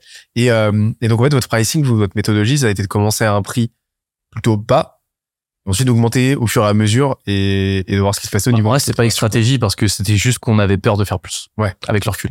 Tu vois, là, on a beaucoup plus, de, bien sûr, euh, confiance euh, dans ce qu'on fait. On peut dire des, des gros, des gros prix sans bégayer, tu vois. mais, euh, mais au début, en fait, c'était purement du manque de, de confiance. C'est, euh, tu- ah, excusez-moi, je suis là, je vends ça, pardon, tu vois. non, c'est bonjour, je vends ça, ça vaut ça. Et après, en fait, l'expérience donne la confiance. Donc c'est sûr qu'une fois que t'as, bah, une fois que t'as 100 clients, bah, tu peux dire, attends, mec, euh, j'ai 100 clients et tout ce temps, c'est beaucoup plus facile de le défendre, tu vois. Mais il faut, pour gagner du temps, faut quand même essayer de se mettre dans ce mindset-là, essayer de, de- d'être dans, de gagner cette confiance. Même si tu l'as pas vraiment, de la montrer au moins, tu vois, de faire genre. pour, euh, pour, pour pricer un peu plus haut. Et nous, on a multiplié, euh, donc on a augmenté deux fois. Euh, première fois, on s'est dit, OK, euh, bah, on double. On double tout, on voit ce qui se passe. Euh, personne. euh, Par contre, on fait, on augmente pas pour les gens qui payent déjà, parce qu'on considère que c'est un peu des gens qui ont, bon, ils étaient là au bon moment, ils sont sponsorisés, etc. Ils ont un peu la famille, quoi, tu vois. C'est les, les premiers, les premiers clients. Euh, je sais qu'il y a des boîtes qui disent que, par exemple, tu gardes le pricing pendant six mois et après on t'augmente. Nous, on n'aime pas trop ça parce qu'après, ça crée beaucoup de problèmes en disant, ah, mais vous augmentez alors que moi, je suis client depuis un an, qu'est-ce que c'est que ça, etc. Ça, c'est un peu de la charge mentale, des problèmes à gérer quand, quand tu fais ça. Mais sur les, tu te rends compte qu'en fait, la majorité du temps, tu augmentes tes prix et il se passe strictement rien du tout. Juste les gens, ils continuent à acheter. Après, on a augmenté une deuxième fois quand on a rajouté l'email. On s'est dit, ouais, nouvelle feature, on en profi- on en profite pour, pour rajouter un petit peu. Pareil, euh, il se passait rien. Après, là, on a arrêté parce qu'il y a des gens, ils commencent à dire que c'est trop cher. Il y a des gens, ils te churnent en disant, ah, c'est trop cher. Donc là, on s'est dit, si les gens, ils achètent alors que c'est trop cher, bah là, là, t'es bien, tu vois. Tout le monde achète Apple, les produits Apple, alors que tout le monde trouve ça un peu trop cher, tu vois. Tu te dis, euh, tu te dis, attends, je l'a- j'adore ça, mais c'est un peu cher quand même, mais je l'achète quand même, tu vois. Et c'est ce sweet spot là, en fait. C'est, ah, je trouve ça un peu cher, mais j'achète quand même parce que vraiment, c'est un, c'est un Mm. truc et en fait, je pinaille un peu parce que euh, je dis que c'est trop cher, mais en fait, je veux le produit, tu vois. Donc le signal, euh, en fait, le signal qui t'a indiqué, c'est contre-intuitif de ouf, moi, mais c'est Gigasmart, c'est le, signal qui t'a indiqué que là vous étiez sur euh, la bonne tranche de pricing, c'est quand vous avez commencé à avoir du churn à cause du pricing? C'est ça, mais en fait, le c'est trop cher, c'est pas, c'est, c'est jamais la vraie raison du churn, hein, c'est trop cher. C'est trop cher pourquoi? C'est non, c'est pas, c'est pas c'est trop cher, c'est que t'as- pas eu la valeur que Tu fais veux l'erreur, ouais, exactement. C'est ça. C'est sûr, mais euh, c'est pas un problème de. mais pas- justement, en fait, justement, en fait, je trouve ça. Je, pourquoi je trouve ça smart, c'est parce que euh, t'as toujours cet enjeu de trouver ton product market fit. Le product market fit, c'est surtout, enfin, t'as le produit, mais t'as le marché. Et en fait, le marché, le product market fit, c'est pas quelque chose de, euh, euh, c'est pas quelque chose de monolithique, instant euh, binaire. En mode tu l'as, tu l'as pas. C'est quelque chose de progressif, d'itératif, d'incrémental. Et en fait, tu vas le renforcer un petit peu plus de semaine en semaine à mesure que tu vas savoir de mieux en mieux à qui tu t'adresses, quel est vraiment ton cœur de cible et comment le servir toujours mieux et comment faire en sorte que chaque client soit un peu mieux servi que le précédent. Et ça, c'est fondamental à comprendre.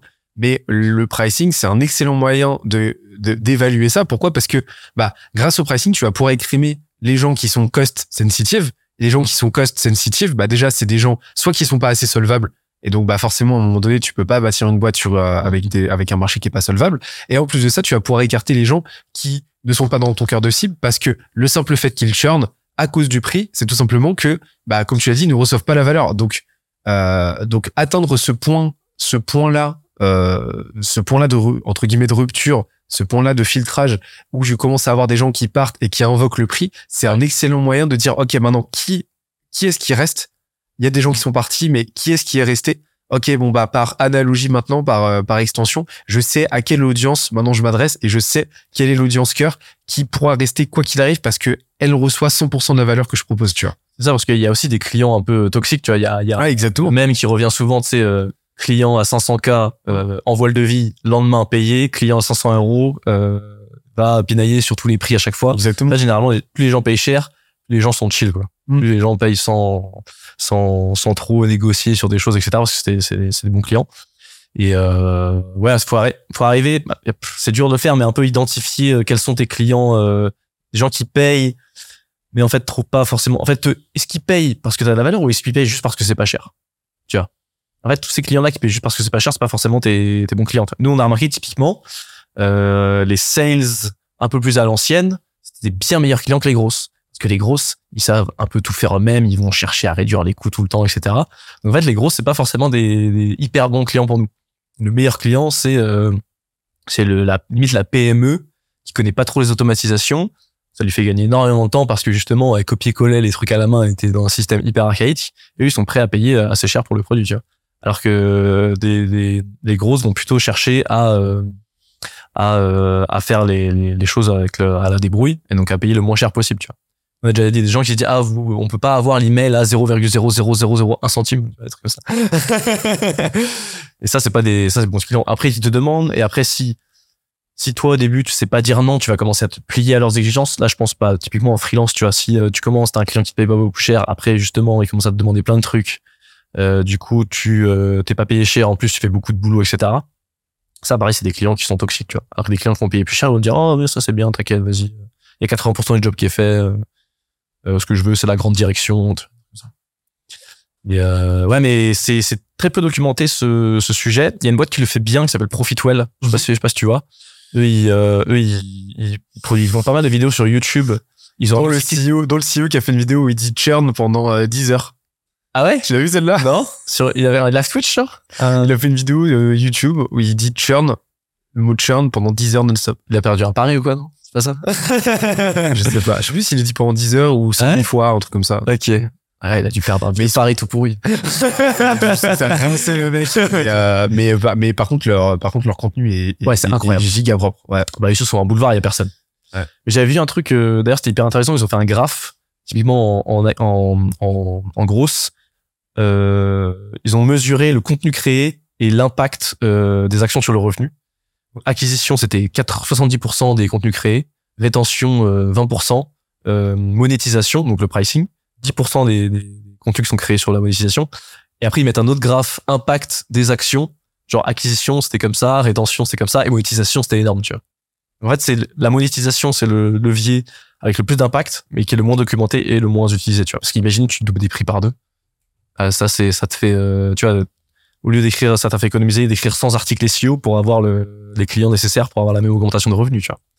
Même augmenter le prix de, tu fais 10 euros, tu vois, tu fais, tu fais 10, t'as un abonnement, tu l'augmentes de 10 euros, fois 1000 par mois, et 10 000 euros de, de MRR, tu vois, c'est, pour en- faire la même chose en acquisition, c'est compliqué, tu vois. C'est clair. Donc c'est un peu sous-côté, euh, le pricing. Tu sais que, voilà, tu vois, bah, bah, Alexis, tu connais. Ouais. Un petit peu. Ils ont, tu sais qu'ils sont passés, euh, il m'a expliqué qu'ils sont passés de, euh, de, euh, ils sont passés de 3 à 7 millions d'ARR Ouais. avec, euh, avec un, un gain incrémental de, de net customer base, donc euh, de clients, euh, euh, de, de nombre de clients qui a quasiment pas augmenté en un an, en augmentant les prix. Ok, ouais, bah ça, bah, ouais, exemple incroyable. Les prix, Ouais. prix, euh, pricing plus upsell. Ouais, c'est ça.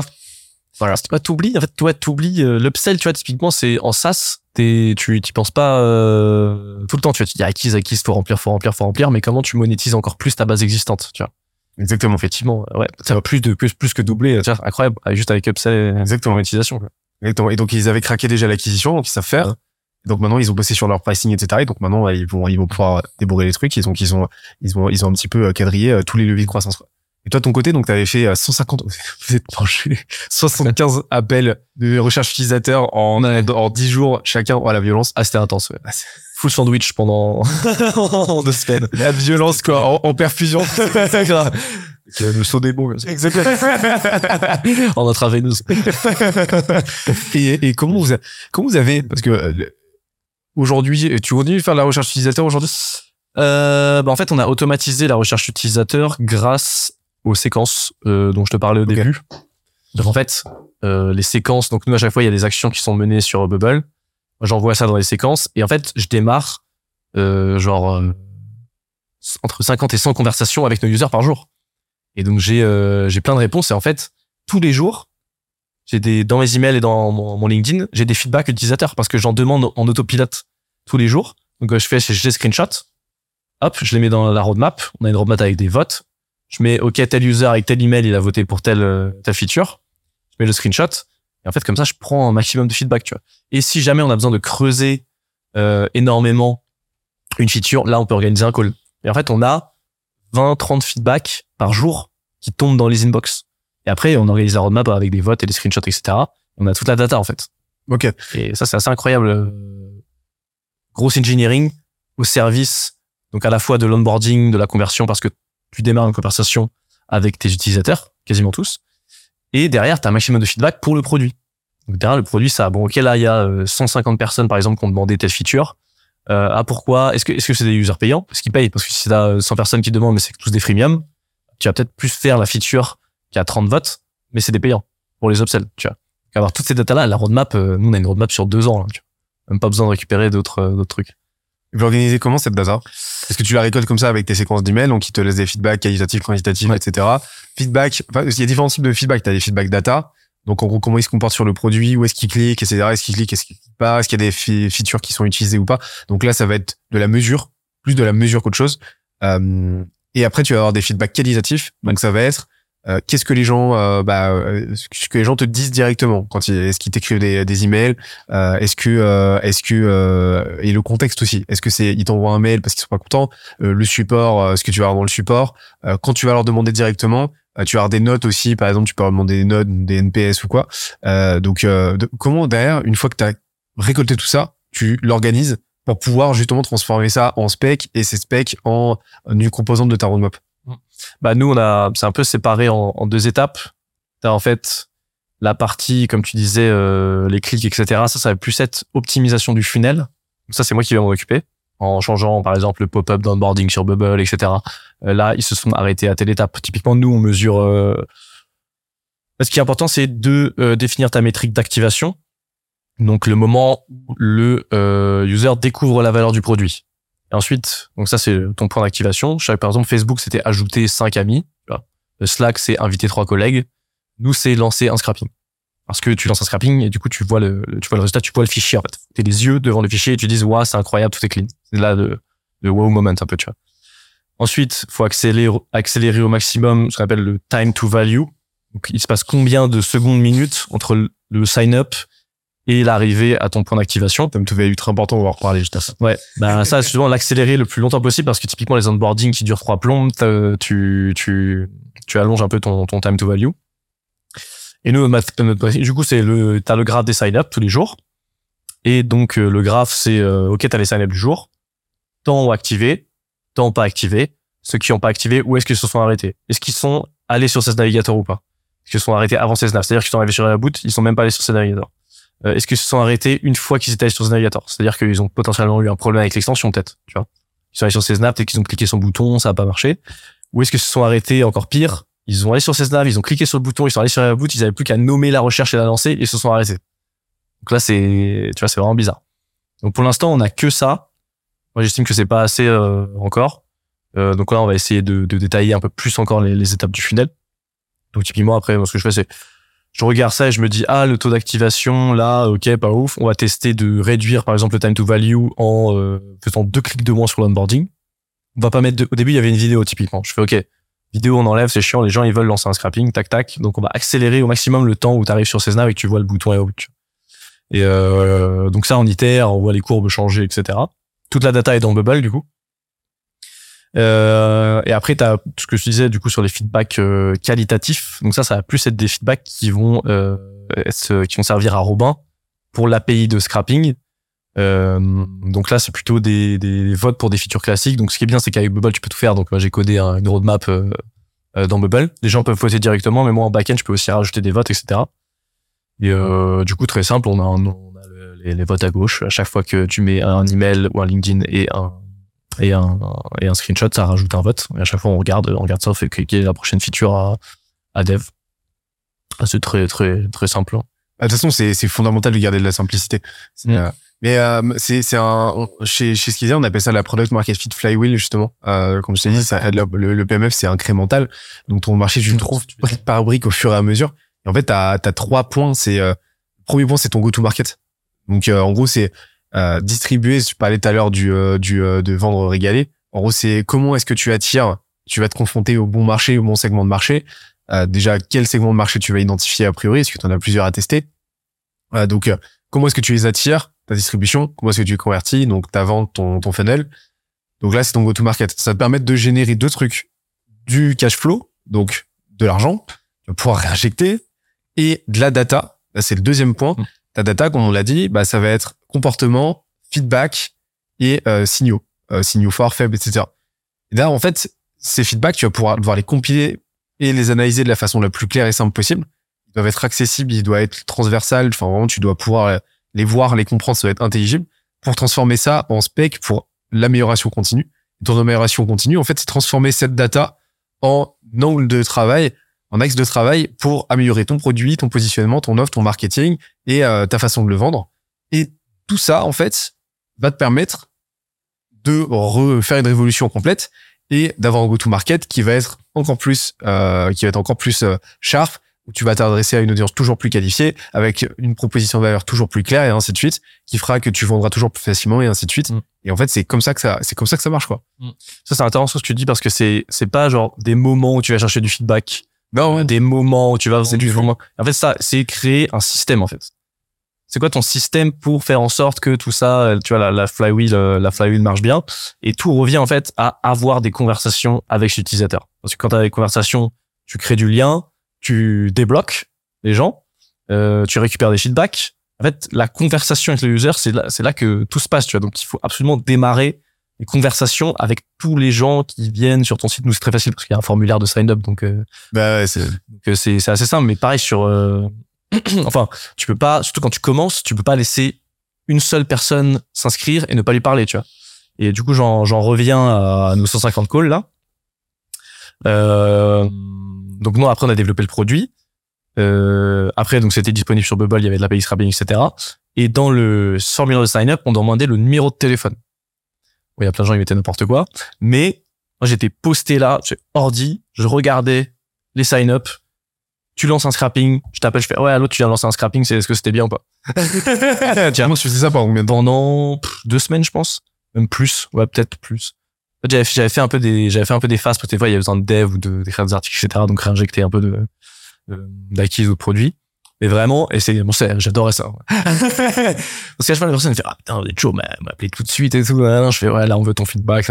Et là direct, bah, il fait ah bah écoute, bah j'ai le fichier dans les yeux, ça tombe bien. Et là il te donne du feedback euh, à chaud, tu vois, bien brutal en disant ah je trouve vraiment c'est nul en fait. On a eu. Tu vois? Ah bien sûr, bien sûr. Il faut te préparer à ça d'ailleurs. C'est si tu veux du vrai feedback, il faut il faut te préparer à prendre de la violence. C'est vraiment des feedbacks genre violents. Euh, Pas violents dans le sens euh, pas insultant. Hein, Pas euh, violent, mais genre ouais, franchement, c'est pas ouf. ouais, ouais.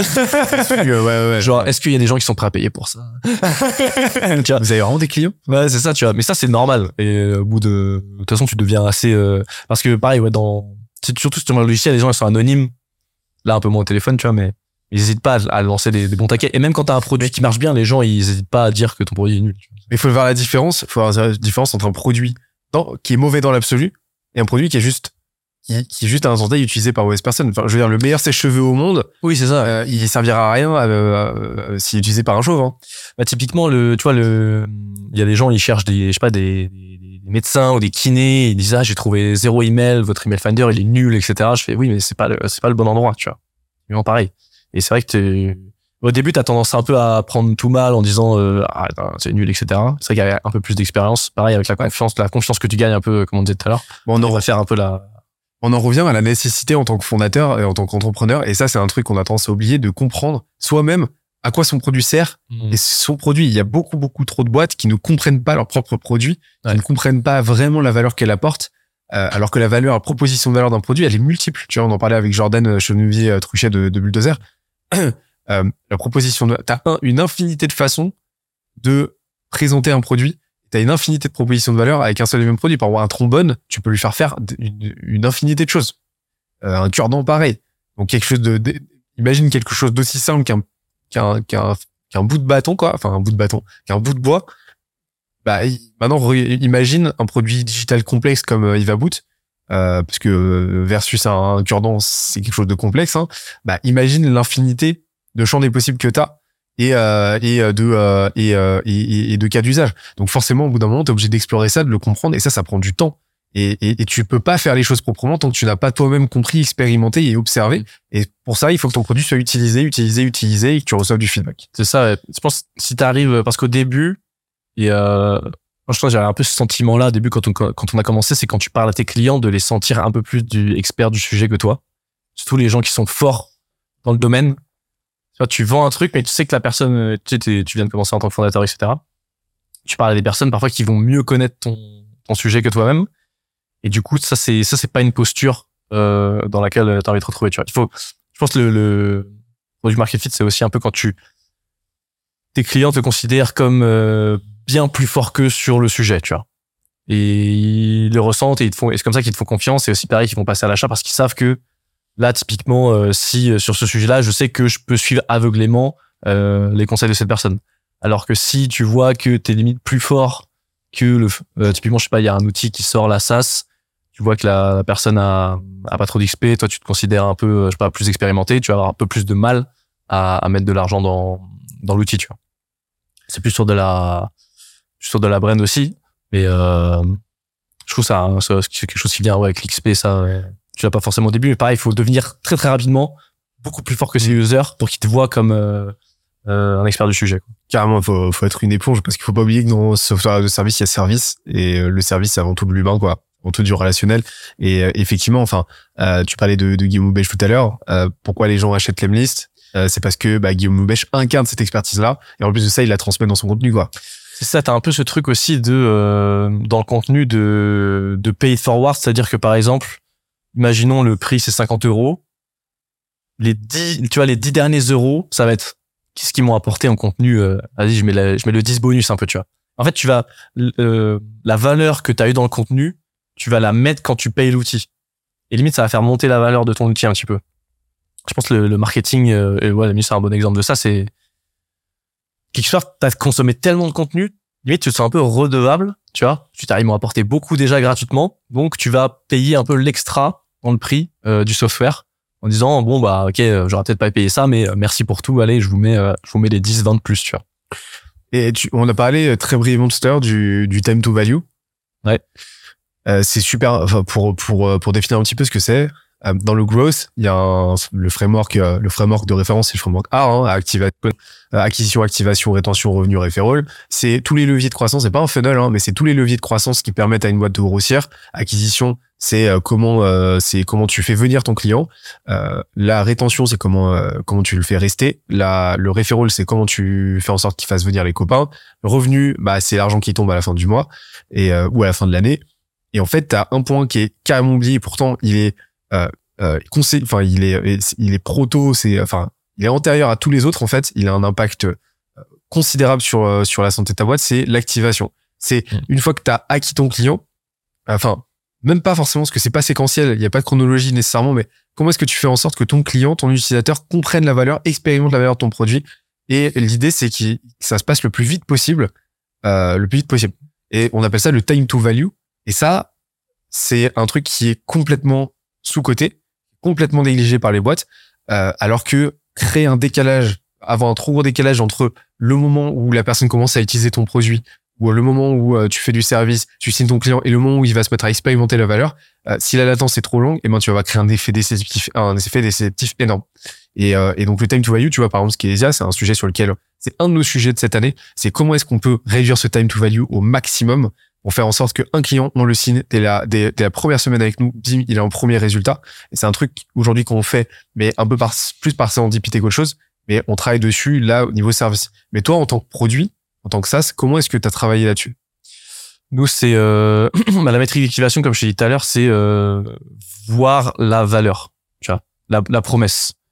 Donc euh, pour les business de service, je sais pas comment vous définissez vous d'ailleurs, mais c'est c'est un peu plus euh, peut-être un peu plus euh, décalé dans le temps parce qu'il faut fournir, vendre. Après tu fournis le service et ensuite bah, tu vois t'as le- la démonstration du, de la valeur à la limite, après la vente. Mm. Tu vois. Alors que le software sur du freemium etc. Tu peux tu démontres c'est un modèle freemium, tu démontres la valeur du du, du produit avant la vente. C'est vraiment ce truc de euh, quand est-ce que tu mets ton user sur le cul, tu vois. c'est quand est-ce qu'il se dit, waouh, c'est vraiment incroyable, tu vois. C'est à ce moment-là où il va potentiellement acheter, potentiellement parler à d'autres gens. Tu vois, typiquement, là, j'ai testé euh, le nouveau navigateur qui s'appelle Arc, là, Mhm. il y a pas longtemps. Pareil, t'arrives sur le truc, ils te font un onboarding de malade. Du fat, hein. Ah ouais, c'est incroyable. Et direct, bah, du coup, bam. Pensais à celui de Superhuman. Euh, ouais, j'ai pas testé Superhuman. Ah, c'est, c'est brutal. Alors moi, j'ai pas fité, je faisais pas partie de la sim. Par contre, leur onboarding, il est, il est brutal, quoi. Ah, ça, tu es direct. Bah, du coup, premier truc que j'ai fait, je fais, oh, les gars, j'ai découvert un truc de malade. Regardez, euh, c'est hyper bien, ça va remplacer Google Chrome. Tiens, parce que t'as ce moment d'activation, ce à moment là, il est sur le paiement, mais il est aussi sur le referral, tu vois. Parce que tu découvres, et quand tu découvres un truc qui est cool, t'as envie sou- souvent de, de partager. Donc t'as un peu aussi de, un peu de, de referral euh, là-dedans, tu vois. Pas oublier cet aspect-là, t'as pas que le, le paiement. Et, euh, et ça, ça va dépendre énormément de, ouais, de, de chaque business. hein. Ça, c'est vraiment, tu peux pas dire, euh, tu peux pas dire, ok, l'activation c'est ça. C'est euh, quand est-ce que euh, le user euh, découvre la valeur du produit. Quoi. Vous avez essayé un truc, c'est un truc qui se fait beaucoup, euh, dans, dans- qui, qui se fait peu en fait, mais qui devrait se faire plus. Par exemple, de, de mettre, euh, euh, de, de donner la possibilité de, euh, de générer un premier listing avant même de créer un compte. Euh, nous, on n'a pas ça euh, parce que donc on met de la valeur dans le fait de capturer l'intérêt euh, d'abord. Parce qu'en fait, si t'as eu, euh, on sait que t'as eu le besoin, donc potentiellement, si t'achètes pas dans, si t'achètes pas là, t'achèteras peut-être dans six mois, tu vois. Mais de capturer les informations de contact, C'est important pour vous. Ouais. C'est très facile sur du SaaS. C'est le gros avantage du SaaS, euh, typiquement sur du service, c'est que euh, un sign-up, tout le monde le remplit les yeux fermés. Tu te poses même pas la question. Alors que par exemple, s'inscrire à une newsletter, télécharger un livre blanc, tu dis ah, est-ce que j'ai vraiment envie de m'inscrire parce que derrière ils vont chier, ils vont me mettre dans une séquence, ils vont me mitrailler, tu vois. Alors que sign-up, tu dis ok c'est un sign-up, ton cerveau il est automatique. Tu tu remplis, tu mets ton email, tu poses même pas de questions. Donc c'est très très facile de récolter des, des emails en fait quand t'es euh, quand t'es en SaaS. Donc vu que c'est une étape parce que la question, la sous-question là que tu poses, c'est est-ce que le sign-up c'est un obstacle dans le time to value euh, dans le produit? Euh, Nous on considère que non parce que c'est vraiment une étape. T'es t'es habitué, euh, t'es habitué à la faire. Du coup tu Si c'est un obstacle, tant mieux en fait. De quoi? Si c'est un obstacle, et puis si c'est un obstacle, tant mieux en fait, parce que si, euh, bah, euh, si, si ton utilisateur potentiel, il a même pas envie de se sign up sur ta plateforme, bah, t'as même pas envie d'avoir comme utilisateur en fait. Enfin, Ouais, c'est ça. de toute façon, il est pas qualifié. Mais c'est intéressant la question que tu poses parce que c'est du coup vu que tu veux réduire ton time to value au maximum, les obstacles que tu mets, il faut qu'ils soient là pour une très très bonne raison. Tu vois. Si tu rajoutes une étape en disant euh, par exemple une vidéo d'onboarding, est-ce que tu la mets parce que c'est impossible d'utiliser ton produit sans un, peu d'éducation? C'est pas le cas, bah pfft, nous typiquement c'était ça. On a mis un, on a mis une vidéo alors que le truc c'est un bouton. Qu'est-ce que tu as avec une vidéo? Ouais, c'est ça. tu, tu enlèves le truc. Et c'est donc si tu mets un obstacle, faut qu'il y ait une grande valeur. Et nous, typiquement, l'obstacle, on va dire, du, du sign-up, c'est bah il nous faut absolument qu'on capture euh, le contact parce que c'est très important pour nous pour pouvoir faire, je sais pas, du, du retargeting, mettre dans les séquences derrière et typiquement dire ah bah pourquoi t'as pas utilisé le produit? Parce que typiquement les on gens revient à la valeur que t'apportes. de quoi? On en revient à la valeur que t'apportes à ton utilisateur aussi. Ouais ça. Si ça permet de le recontacter derrière pour lui Mm. envoyer plus de valeur, etc., et ainsi de suite, bah, euh, bah, on, on, en, on en revient à quelque chose qui est centré vers lui, quoi.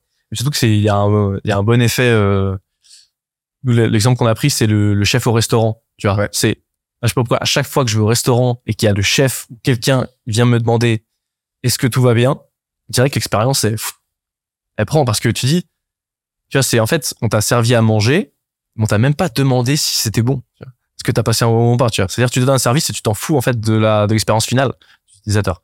Alors que si à chaque fois tu dis je t'ai fourni un service, juste tu t'arrêtes, tu dis est-ce que ça s'est bien passé? Ok, très bien, tu vois. Et ça, tous les users dire ah super, merci de me contacter, c'est très gentil de me demander euh, mon feedback, etc. J'apprécie beaucoup l'attention. Et on a des super retours euh, sur les séquences comme ça. C'est marrant, c'est- marrant que tu me dis ça parce que ça me fait penser à une expérience que j'ai eue il y a pas longtemps au restaurant où t'as le chef qui venait voir chaque table. Sauf que, tu sais, il posait cette question-là. Et ça, c'est un truc qui, a, qui est commun à beaucoup d'entrepreneurs, beaucoup, beaucoup d'entrepreneurs.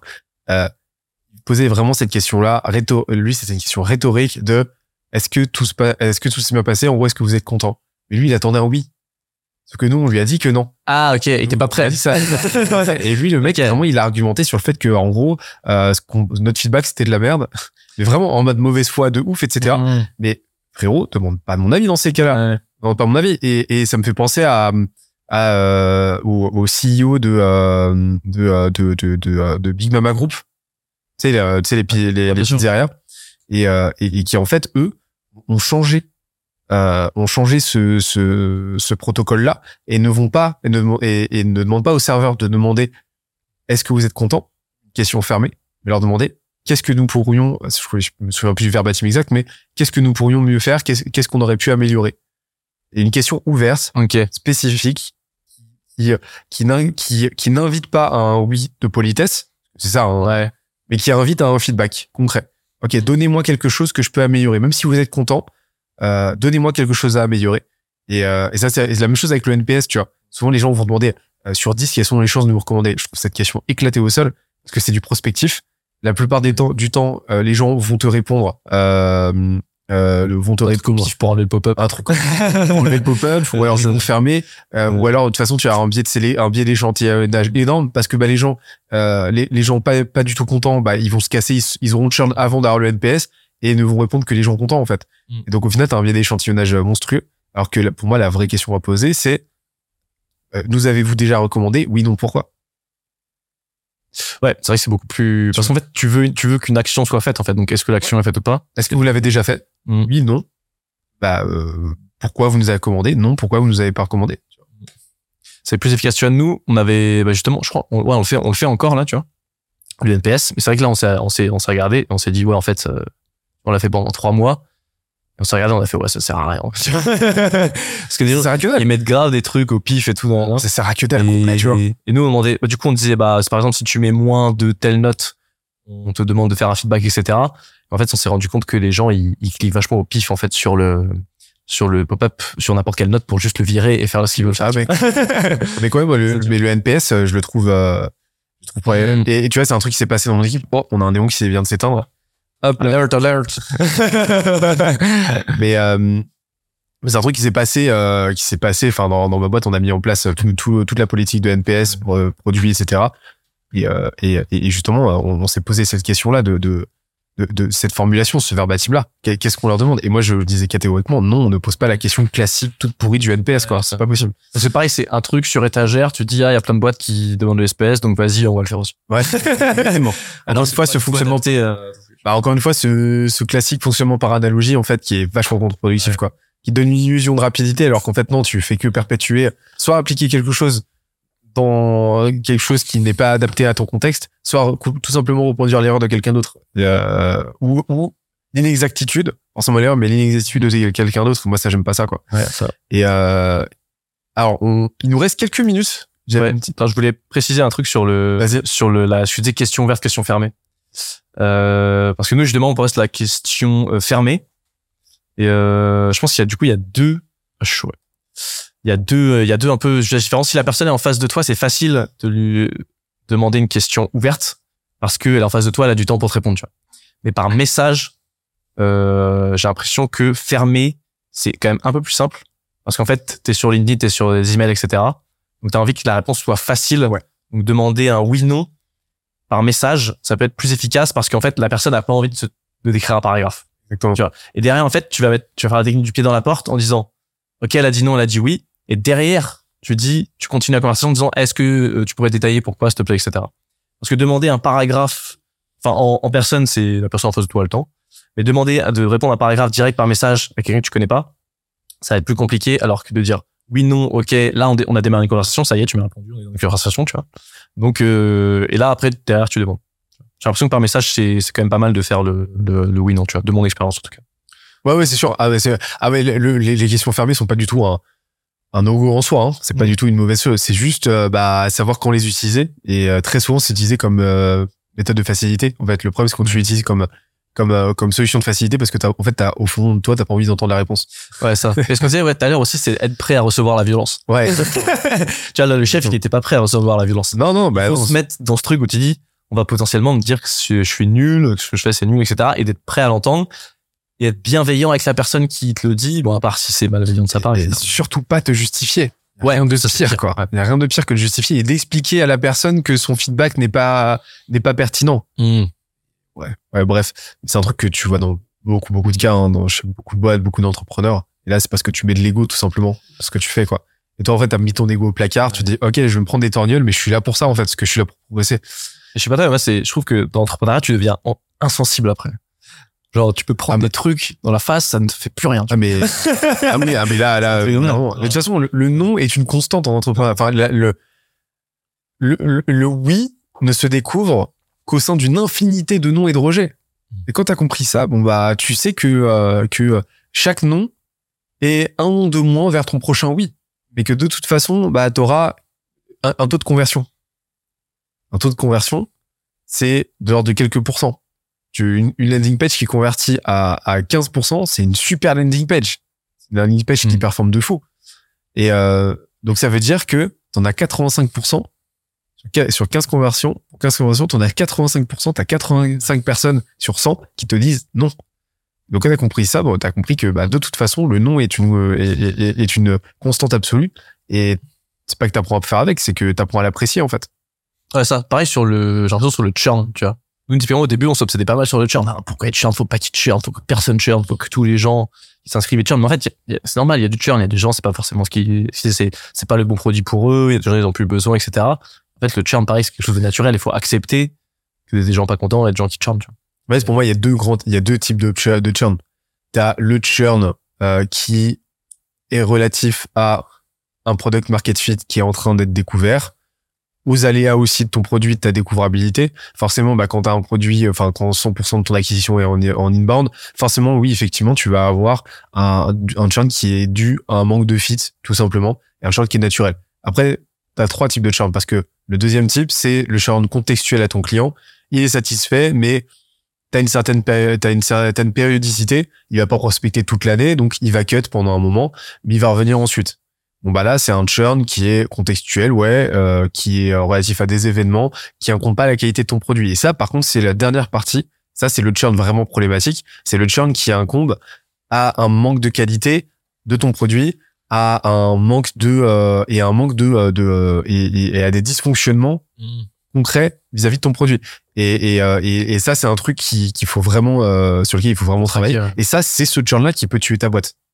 Mm. Et, euh, et en fait, tu des bons clients, quoi. ça. ouais, c'est ça. Quand tu te mets à faire churner les, les, les, les clients qui sont complètement dans ton, dans ta cible, qui, euh, qui sont là pour recevoir 100% de la valeur de ton produit, mais qui se barrent parce que ton produit n'est pas à la hauteur parce qu'ils sont foncièrement déçus. C'est ce churn-là qu'il faut, qu'il faut combattre. Et en fait, quand tu discrimines pas les trois cibles de churn, bah, c'est là que tu te mets à faire des nœuds au cerveau et que tu peux carrément te défocus parce que bah, tu vas essayer d'aller parler à tout le monde, à toute cette population-là, alors qu'en fait, euh, bah, t'en as, quoi qu'il arrive, tu ne pourras pas retenir, en fait.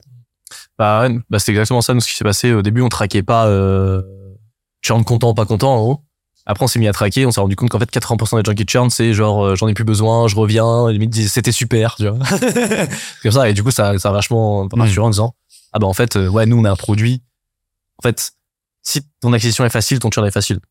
C'est un peu ça. Et si ton acquisition est difficile, typiquement, je sais pas, les CRM, tu vois, tu mets en place un CRM, c'est dur, mais après, ton client, tu l'as verrouillé pour deux ans parce qu'il aura la flemme.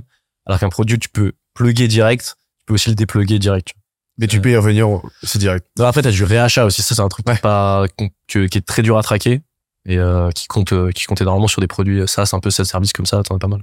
C'était quoi tes gros apprentissages de 2022? Euh, gros apprentissage de 2022. Euh, moi, je dirais vraiment.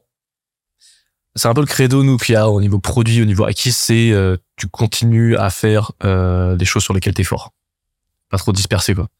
Euh, nous, tu vois, le, on a fait une feature en deux ans. On a rajouté une feature en deux ans qui était l'email finder parce qu'on savait que là, pour le coup, on allait pouvoir monétiser plus l'audience. C'était un levier de monétisation parce qu'on allait upseller beaucoup de gens. Ça a permis de avoir une grosse croissance. Mais sinon, euh, il n'y a pas besoin de faire des produits avec beaucoup de features, il n'y a pas besoin d'avoir plein de chaînes d'acquisition. C'est euh, une fois que tu as trouvé un truc, vraiment poncer ta niche, poncer ton canal et pas se disperser quoi. C'est vraiment le parce qu'on a fait que ça cette année en fait. On a fait x10 en faisant la même chose mieux. On n'a rien rajouté, tu vois. À part euh, les, les Match Finder. Ok. Tu vois. Pas se disperser, tu sais, t'entends parler du nouveau truc, ah oui, on va tester ça, etc. Il faut réussir à, je trouve, c'est un, un peu des secrets pour réussir dans l'entrepreneuriat, c'est vraiment se mettre les œillères et de regarder tout droit et de pas regarder les nouveaux trucs qui sortent tout le temps parce que sinon tu vas tu vas te mettre à dire ah typiquement tu peux GPT chat GPT je suis sûr qu'il y a plein de ça qui se sont dit ah faut absolument qu'on mette du GPT dans notre truc alors que ça sert pas du tout c'est juste un effet de mode. Euh, en fait ça sert pas forcément leur produit tu vois. Et aussi à dire ok GPT je m'en fous. Je reste euh, je reste focus tu vois. C'est ouais mettre les œillères pas trop travailler sur euh, essaie pas de, de trop travailler sur tes faiblesses tu vois. T'as des faiblesses, tu payes des gens pour les faire des trucs à ta place. Et toi, tu travailles sur tes forces, rendre tes forces encore, encore plus fortes. Et pour finir, très connecté à cette euh, avant-dernière question, c'est quoi les trois conseils, genre bouteille à la mer, penser, ce qui te vient par la tête, ce que tu as envie de partager avec nous, aux entrepreneurs qui nous écoutent? Euh, bah du coup, je vais, je vais parler à mon moi d'il y a deux ans. Meilleure chose. euh, je lui dirais du coup, euh, trouve des clients avant de commencer euh, à développer euh, sois inconfortable avec ton prix. Euh, et ensuite, euh, teste plusieurs canaux au début. Et une fois que tu as trouvé le meilleur, fais que ça. Voilà. Les trois conseils. Parfait. Et qu'est-ce qu'on peut te souhaiter pour 2023 euh, bah, Un bon anniversaire, c'est mon anniversaire aujourd'hui. Pourquoi tu le dis pas au début? Je gardais en surprise. Un bon anniversaire? Merci, merci. Je sais pas, il y a un gâteau carrément. Tu nous l'aurais, tu l'aurais dit, on aurait fait, sou- on aurait soufflé les bougies là. T'inquiète, t'inquiète, ça fait après. Mais euh, Bon anniversaire. Ça te fait, ça te fait quel âge là? Quoi? 28 ans, du coup. 28 ans 28 ans. Plus que deux ans pour être dans le, dans le classement Forbes, du coup. Bah plus de. Faut se dépêcher. Euh, non, pour 2023, bah écoute que ça continue comme ça hein, et qu'on fasse exactement ce qu'on a dit qu'on allait faire comme comme cette année. On serait très heureux, je pense. bah écoute, euh, c'était un super échange, j'ai kiffé. Ouais, moi aussi. vraiment c'était super. kiffé. Et euh, et euh, et euh, j'ai, je, je sais déjà que je veux te proposer de revenir euh, prochainement pour, pour fêter euh, pour fêter bah, ton anniversaire dans un an et fêter les euh, 5 millions d'ARR Nickel, on fait comme ça. À l'année prochaine. à deux. Bah écoutez, euh, merci beaucoup d'avoir écouté cet épisode jusqu'au bout. C'était euh, un vrai kiff et j'espère que vous avez appris des trucs. Et euh, c'est vendredi, il est 16h. Je suis cramé de la tête. Et ben on se retrouve très vite pour un prochain épisode. En tout cas, merci JB. Merci Benoît. Merci Samuel d'avoir euh, géré euh, tous ces tournages. Celui qui tire les ficelles. Ouais. très très bon travail, très chaud. Et euh, merci à Alex de se fader euh, je sais pas combien de euh, dizaines d'heures de rush.